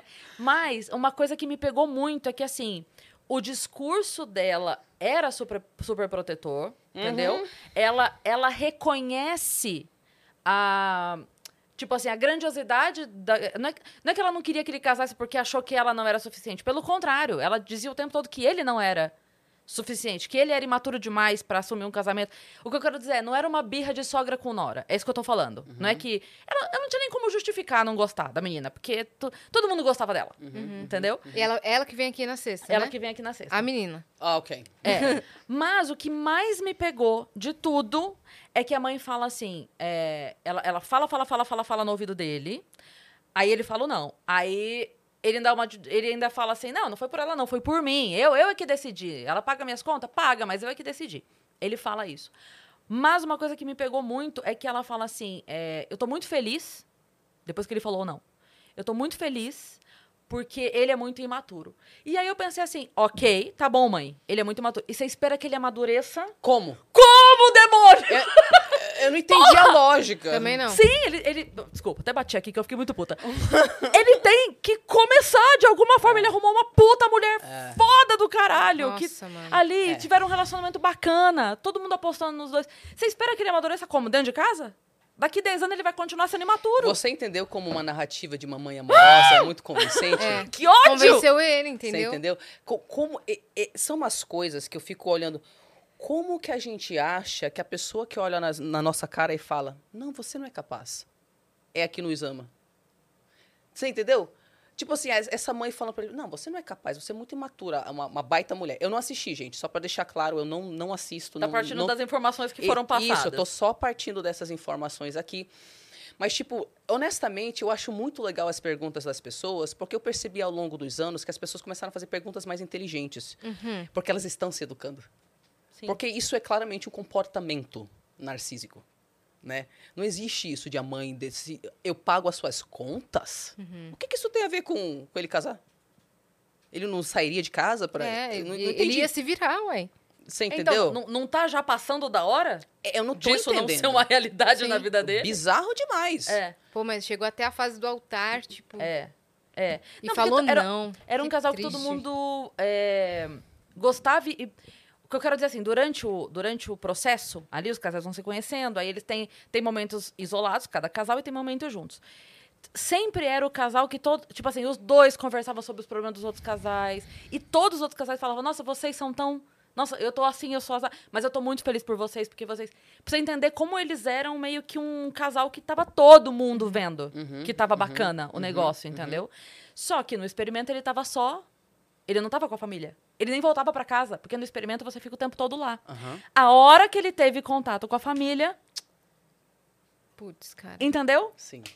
E aí, mas por isso que eu tô te falando, o que mais me pegou foi ela dizer isso, porque ela fala, é, vamos voltar aqui pra fala do Nemo, se nada acontecer com você, nada vai acontecer com você, ele vai continuar imaturo. Eu acredito que seja. Não tô dizendo que, que ela não tenha razão na observação. Aham. A questão é, por que ele é imaturo Isso que eu e falar. como ele vai deixar de ser? É, porque é muito fácil, né? Que nem às vezes eu, eu- eu recebo umas mensagens assim. Eu recebo essa, essa mensagem de duas formas, tá? Aí eu vou validar um jeito e aí eu não vou validar tanto outro jeito. Às vezes eu recebo uma mensagem: Olá, Tariana, tudo bem? Poxa, o seu trabalho tem me ajudado muito. Muito obrigada. Bastante gratidão. Eu gostaria de saber: seria possível um filho ser narcisista? Às vezes eu me pergunto se isso é possível. Se você puder falar sobre isso, muito obrigada. Mas às vezes eu recebo mensagem assim: não fala de filho narcisista, né? E os filhos? Aí dá vontade de falar: você acha que ele ficou assim como? Porque por seu filho ser narcisista, ou você negligenciou, abusou, super protegeu ou idealizou ele sem dar validação emocional. Ou você é uma codependente, porque não é narcisista só que cria narcisista. Codependente cria narcisista Sim. também. Você é uma codependente que não sabe falar não pra ninguém e você morre de medo que você vai perder amor, que é escasso pra você, você não quer perder o amor do seu filho, então você não fala não pra ele também não. Se o seu filho é narcisista, E impede que ele se afaste. isso, isso obrigatoriamente tem a ver com o jeito que você criou ele. E eu não estou falando isso para humilhar a pessoa.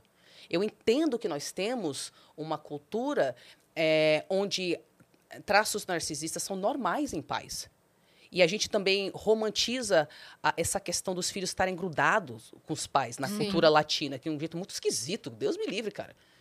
Eu sou brasileira, mas esse aspecto aí só por Deus. Os americanos também exagerem pro outro lado. Mas, mas- você morou lá, né, um tempo. Sim. É, então, então, tipo assim, pra ele chegar nesse ponto, teve um histórico aí, Sim. você entendeu? E eu não quero humilhar os pais, porque como eu tô falando, eu quero convidar todo mundo a fazer tratamento. Se você percebe, caceta, foi olhando que meu filho é narcisista que eu percebi que eu sou codependente, por exemplo. Ou que eu sou narcisista, né? Uhum. Beleza, então você viu através desse vínculo aí, mas tem alguma coisa a ver com você. Não tem Sim. como não ter, Uhum. né? Boa. Nossa, que doido. Ó, É, não, não dá pra esperar também a pessoa passar uma vida inteira sendo super protegida, imatura, vivendo dentro da bolinha do peixinho lá, e do nada você acha que amanhã ela vai acordar madura. Não existe Nossa. isso. Uou! Inclusive, para relacionamentos, é, isso tem a ver, mas não tem a ver com, com, com a questão. Eu acho que todos nós deveríamos conhecer nossos valores e ser firme na hora de buscar ou não um parceiro, né? Só que a ideia de que você vai achar uma pessoa pronta e que você é pronto é uma ideia muito ridícula, né? E eu acho que o, o- homens, eu tô falando de heterossexualidade agora, homem e mulher mesmo especificamente, mas todos os casais de quaisquer sexualidades ou gêneros. Eu, eu acho que, por causa da guerra dos gêneros também, tá tendo uma falta de entendimento que você pode ter suas feridas. e- Aliás, você terá. e eu terei as minhas. E a gente pode crescer juntos. Você entendeu? Um relacionamento é um meio catalisador para o crescimento Sim. Se cada pessoa estivesse assumindo responsabilidade individual pelo seu crescimento à parte. Então, onde o relacionamento dá errado, se eu tiver meus traços tóxicos e você, é E se eu continuo. Isso! Ou se os dois continuam nessa dinâmica doida aqui. Sim. Agora, eu tô aqui fazendo terapia, você tá lá fazendo sua terapia, a gente conversa constantemente sobre os seus traços borderline, os meus traços borderline, seus traços narcisistas, meus traços narcisistas, a gente conversa, a gente, você Sim. entendeu? A gente vai crescer juntos e vai ser lindo. Então, a questão é, não é que a pessoa tá pronta, não tá pronta, os dois estão lutando por aquilo, Sim. né? Aí tudo bem, gente. E é Então. assim que a gente amadure- amadurece relacionamento para amadurecer mesmo. Será que ele se arrepende? Será que eles estão se falando? Então, não sei. Vai ter um encontro agora, dia 9 de fevereiro, é o reencontro geral. Que aí botam todo mundo junto de novo. Uhum. Mas, cara, vou te falar, ela é uma mulher muito assim. Ela é maravilhosa.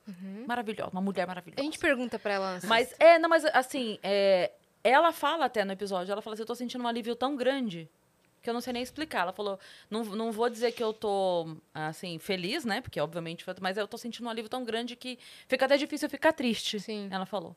Então, assim, é óbvio que ela também percebeu que, cara, se é pra ser assim, eu também, ainda Sim. bem que não Se ficou. livrou de uma. É, se livrou de É, uma, né? Porque você fala, ai, não era nem guerra contra, contra a Nora. Será Hum. que não ia ser ela saindo de lá? É, não, Pois o que é. eu quero Você dizer é que ela, ela não tentou em nenhum momento dizer assim, ela não é mulher pra você. Aham. O que eu quero dizer é que, não era... eu eu entendi, mas é que tem formas e formas É, de claro. fazer isso. É isso que eu tô falando. É sabe? subjetivo, né? Isso, isso, isso. Sim. Sim. Não, ela é incrível, mas você. É. Entendeu? É. Tem formas e formas de separar E, o ah, casal. nossa, você está no melhor momento da sua vida. Eu, Você- eu não entendo essa lógica de que se você tiver num relacionamento, isso vai ajudar você a não estar no seu melhor momento Pois da sua é, vida. também não entendo, não. Não era pra somar Cara, força ou eu tô É, errada? Eu não tô entendendo. Se você tá num relacionamento, aquilo realmente acaba com todos os seus projetos, pô, tem um negócio errado aí. Tá muito errado. Vai dar, vai dar problema isso Pô, aí. mas desde que eu casei, tipo, eu olho pra minha vida e a vida do meu marido. Pô, caraca, a gente tá arrasando. E a gente teve muitas perrengues, É. entendeu? Ele tá bem-vindo à família passando dele. juntos. É, mas aí é o dobro de força pra É. carregar o problema, Isso, gente. Isso, eu não entendo esses conceitos de, não, se você entrar no relacionamento, isso vai te distrair de não sei o quê. Por quê? Você fala, não me distrai, eu tenho hiperfoco. Eu tenho hiperfoco, gente. ó. Eu vou fazer xixi. Ó, Perfeito. primeiro xixi, é tu primeiro xixi, Olha né? lá. Não, Ó. primeiro a gente dá história. Vamos- não É verdade, é o placar e contando.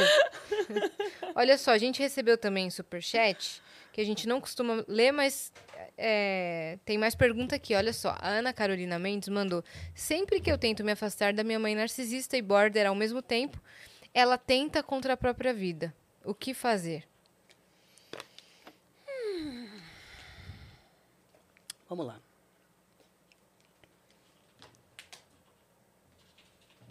É, eu quero falar pra ela que eu cortei contato com a minha mãe um ano depois dela ficar ameaçando suicídio. Então era uma coisa muito rotineira, um ano disso. Eu falei, vou me matar, vou me matar, vou me matar. Eu não sei se eu falei pra vocês essa história. Contou. Tá. Então eu queria falar isso pra ela, tá? Então eu tô falando como uma pessoa que passou isso, Uhum. né? É, eu não quero dar uma de se a pessoa ameaça suicídio é porque ela não tá doendo, ela porque ela não tá ah, não tem algo né, emocional realmente acontecendo. O que eu quero te passar é que você não é responsável pela pessoa se tratar para que ela não tenha essa dor. E você pode fazer tudo o que você quiser para apoiar. Mãe, eu te pago uma terapia. Não, mãe, não tem problema. A gente, uma vez por semana, a gente, sei lá, você mora em outra cidade, uma vez por semana eu venho aqui, a gente vai tomar um café, eu te pago um jantar da hora, sabe? Você pode A tá- gente conversa. Isso.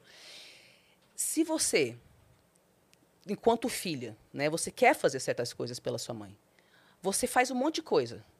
Você oferece a terapia, você oferece aquilo, o que você pode oferecer. E a pessoa se recusa a se tratar e diz que vai cometer suicídio o tempo inteiro. Então, às vezes, você pode falar para ela, então, talvez seja o caso de um hospital psiquiátrico. Não você realmente falar isso para ela, mas eu estou falando para a filha, entendeu? Para ela começar a entender. Ou talvez eu tenha que chamar a polícia para você não fazer isso. Porque o que, que vai acontecer? É assim. Eu vou me individuar. Ah, então vou cometer suicídio. Pô, cara. Eu vou me individuar. Ah, então vou tirar da herança.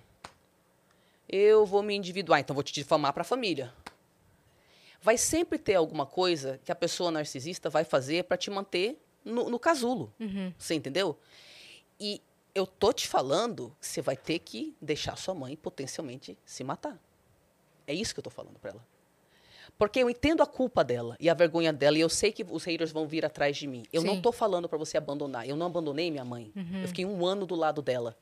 Não, eu vou dar presente, vou- a gente vai para Paris, a gente vai não sei para onde, você entendeu? Sim. Você faz, enquanto por desencargo de consciência, você quer oferecer para ela apoios e ela não quer Dá aceitar. todos os suportes, né? E, ela, e eu tô falando, ofereça sim, ofereça sim. Ela não aceita, em algum momento você vai atingir um estágio de, de intolerância tão grande que vai ser uma situação de ou você morre por dentro É. ou ela comete suicídio. E eu não tô falando que ela vai cometer suicídio. Porque a minha não cometeu. Uhum. Eu não tô falando que a sua não cometa. A gente sabe que pessoas no perfil borderline de fato cometem, tá? E narcisista oculto também comete suicídio. Uhum. O que eu tô falando é essa situação nos coloca numa situação onde você tem que escolher a sua vida e a dos seus filhos e dos seus mari e do seu marido, não sei o quê, acima da vida dessa pessoa que se recusa a se tratar, mas que convenientemente te mantém lá do lado dela. Você já ofereceu toda a ajuda possível Isso. e ela tá te sugando, Isso. basicamente. Então Isso. você tem que tomar a escolha, tipo, a sua vida. É, eu, eu, eu imagino que se a história dela for parecida com a minha e de várias outras pessoas que eu já tratei, ela vai tentar, tentar, tentar, tentar, tentar, tentar. Outra pessoa de fora vai falar: besteira, sua mãe não vai cometer suicídio, não. Mas eu entendo a culpa dela. Então tenta mesmo. Tenta até tu, tu te esgotar. Tenta até tu não ter mais força. Porque daí tu vai entender o que eu tô te falando. Entendeu? Que, que uma hora tu vai começar a ter tanto, tanto ataque de pânico, a sua doença autoimune vai voltar. Você vai começar a ter tanto problema com isso aí que você vai ter que escolher É. vai chegar nesse ponto. Eu fiz a pergunta do superchat. Uhum. Tem mais uma? Cara, tinha. Pegar mais uma eu bloqueei, porque chegou em 15. É mesmo? É, qual que era? Chegou no- na plataforma? É? Vamos de ultiminha? Vai, então. Ultiminha da Ou plataforma? você já Já bloqueei, porque chegou em 15. Tá. Então, então essa. não essa... entrou? É isso? A gente não tem ela? Não, a Vani deve mandar. Ah, tá. Ah, tá. Fechou. Tá aí, tá bom. Tá. Então agora, bom. agora encerrou. Encerrou. Agorinha. Agorinha, agorinha. Cansou de falar, Tariana? Blá, blá, blá, blá, blá. É por isso que eu bebo tanta água, fazer tanto xixi. Não, mas muito boa a sua participação, como sempre, aqui. Ó, chegou aí, Veio? ó. Veio. Uhum. Gueira. Vamos lá. Tenho uma amiga que é mãe narcisista e só pude entender o modo como essa mãe tratava a filha quando vi o episódio da Tari. A mãe dela aliviava, de fato, quando eu estava junto e massageava o ego dela. Tenso. Obrigada, Tari. Todas as tuas explicações hoje fazem muito sentido para tudo que eu vi. De nada. Co- Como eu acho que eu já falei, eu só me libertei porque eu achei pessoas na internet que me passaram essa informação. Porque senão eu acho que estava até hoje lá. Então, é, eu só estou repassando o favor. Realmente fizeram isso por mim, sabe? E eu sei que quando a gente repassa o favor, as pessoas despertam. Sim. Então, isso aí. Sim. E é bom, assim, a gente estava falando em off aqui, deu contando, né, de como me ajudou em outras questões da minha vida. Às vezes não é nem ser um narcisista ou não. É, como é que você falou? Narci é, Narcísico. Sim, ah, Às vezes é só alguma coisa, alguma culpa que você carrega, alguma situação que você viveu. Não precisa necessariamente a pessoa Isso! ter o, o- o transtorno todo. Às vezes um traço, às vezes uma situação. Mas só o fato de você receber aquela informação, e como eu te falei, levei meses com a Tariana aqui, passeando, na- não sei nem como é que você estava dormindo na tua casa, que você estava aqui, ó. Aqui, ó, aqui, passeando, passeando. Então, só a gente se livrar disso é um alívio tão grande, sai um peso tão grande das costas, assim, que, de verdade, eu fico pensando, caramba, 41 anos, Cris Paiva, demorou pra você poder, sabe? É.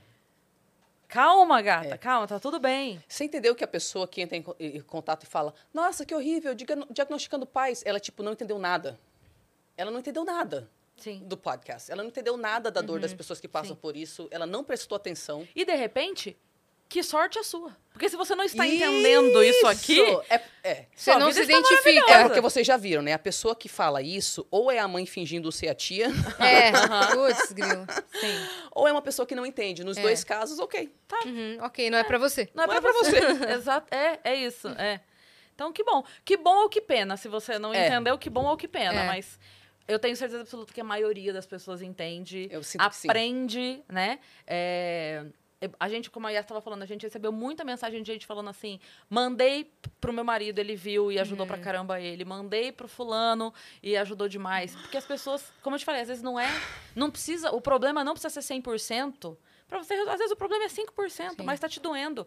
Resolve então esse 5%. Né? A gente traz as palavras narcisismo, transtorno de personalidade, porque são essas palavras que, se você entrar no Google, vão te trazer os Isso. livros, os vídeos. Sim. Se eu falar, ai, gente, pessoas que agem assim, você não vai saber. tem como nem você pesquisar. entendeu? É por isso que a gente usa as palavras. São palavras-chave, né? Isso, e eu, eu, eu volto a afirmar, você não é um imbecil.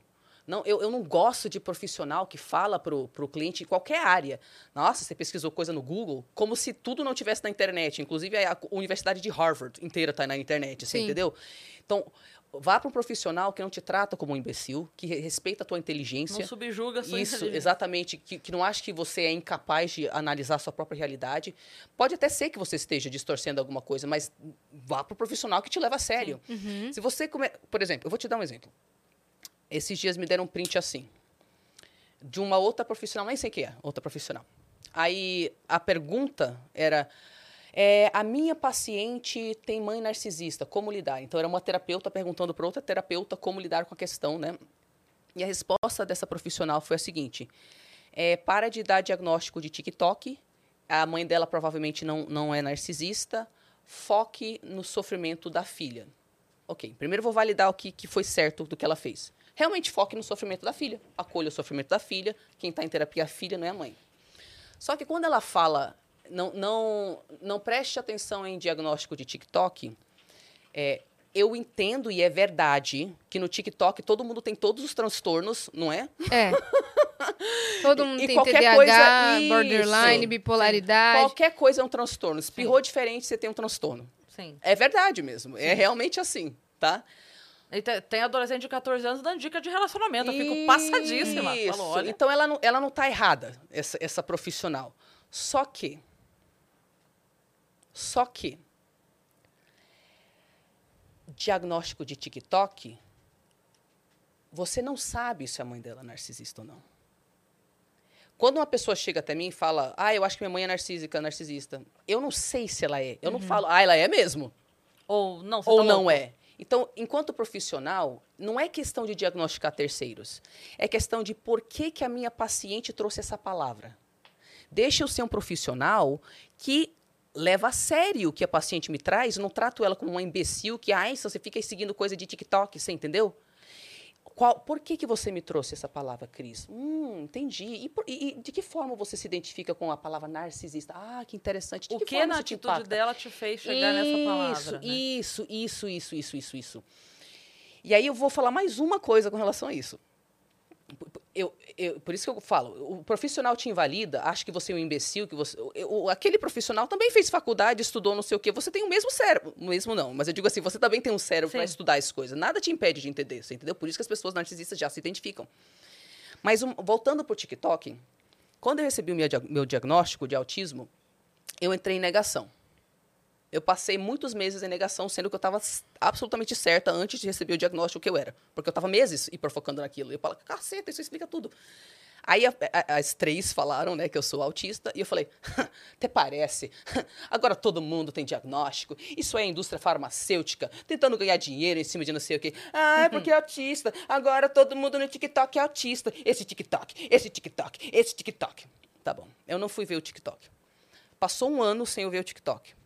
Aí um belo dia, ah, eu vou ver esse TikTok de autista, né? Uhum. Eu chorava. Eu chorava. Porque quando eu fui para a literatura acadêmica entender autismo 10 anos atrás, eu não conseguia me encaixar. Quando eu vi as pessoas que também eram diagnosticadas descrevendo coisas que eu faço, que eu tive que esconder minha vida inteira, porque outras pessoas não fazem isso, e elas falavam a mesma coisa, eu faço isso, eu tive que esconder minha vida inteira, que outras pessoas. Eu chorava, eu chorava, eu chorava de identificação.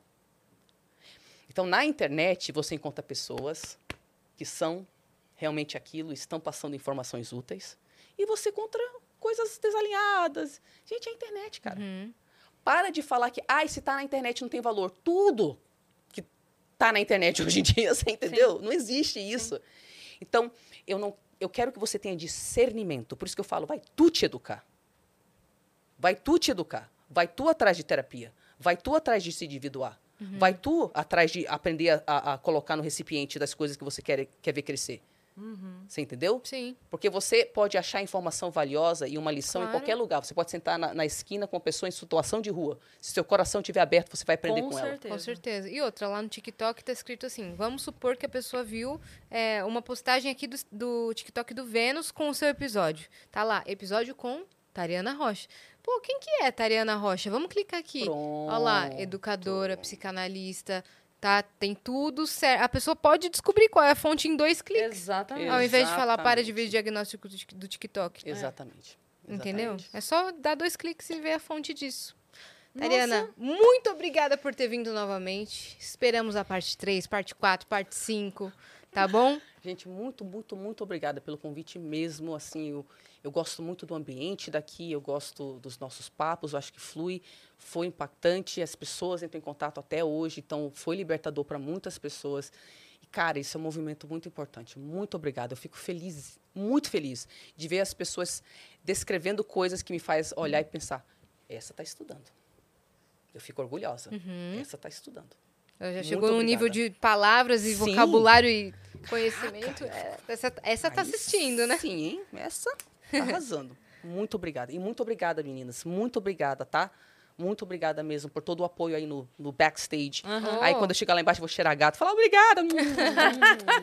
Pô, que legal. Obrigada mesmo, tá? Deixa o seu Instagram, deixa o seu canal no YouTube. Isso, boa. O curso, divulga tudo. tá. Pra câmera 2 ali. Então o Instagram é arroba Tariana, a Tariana com Y, tá? Tariana Underline Rocha. Meu e-mail é info arroba tarianarocha.com.br. O meu site é tarianarocha.com.br. O YouTube é Tariana Rocha. Olha aí. Eu faço todo esse trabalho em inglês. If you have a friend abroad, send them a link, send them a video or something. tarianarocha.com, sem o BR no final. Tem o canal em inglês, também tem o Instagram em inglês. É, e o workshop Entre no Seu Poder. O workshop Entre no Seu Poder é um processo de 10 semanas, mas eu vou dar duas semanas a mais, sem pagar nada a mais. Um, um brinde a mais para quem fizer parte só dessa turma, não da próxima turma, ok? De Só quanto quanto agora. tempo você abre, mais ou menos? Eu abro aproximadamente três vezes por ano, tá? Olha, então é melhor fazer agora. Melhor fazer logo. É, e aí, aí tem a versão para Galera que botou lá na- nas definições, nas decisões de ano Metas do novo, ano. Isso, metas do isso, ano, é o momento, isso, isso. galera. E é, e é um, e é um programa que tem toda a referência. Você vai ver excelentes psicoterapeutas e neurocientistas que eu dou de referência nesse programa. Eu ministro ele nacionalmente e internacionalmente há anos. Ele foi refeito cinco vezes, porque eu vou aprimorando, Claro. aprimorando, aprimorando. Todos A os vídeos doida que não para de estudar. Isso mesmo. Todos os vídeos são novos, fresquinhos, foram... é, coloquei- fiz o upload lá agora, domingo, ontem mesmo. Tá tudo novo. Vem participar da turma. Você consegue virar essa chave. Você não vai curar suas sequelas do abuso narcisista. Isso é terapia e pro resto da vida, tá? É um, é um processo aí. Uhum. Mas você consegue ganhar independência psicológica em questão de meses. E um grupo de apoio. Sim. né? Boa, excelente, Perfeito. excelente. Você que ficou até aqui, se inscreve aí no canal do Vênus pra gente chegar logo a um milhão de inscritos e vai ter festa, você vai ser convidadíssima, tá bom? Você e sua família. E sigam a gente em arroba o Vênus Podcast em tudo, inclusive a caixinha de perguntas pra vocês ajudarem no Vênus Awards, que vai ser nessa quinta-feira, a premiação das melhores categorias do Vênus, vai estar lá no Instagram. Daqui a pouquinho a Vani já vai colocar, já tá rolando. Já tá rolando. Então corre lá pra votar, tá bom? Boa. E segue a gente também nas nossas redes pessoais sensuais. Cris Paiva com dois S e Asiacine. Segue a gente lá no É Instagram. isso, Beijo. tá bom? Até amanhã, um beijo!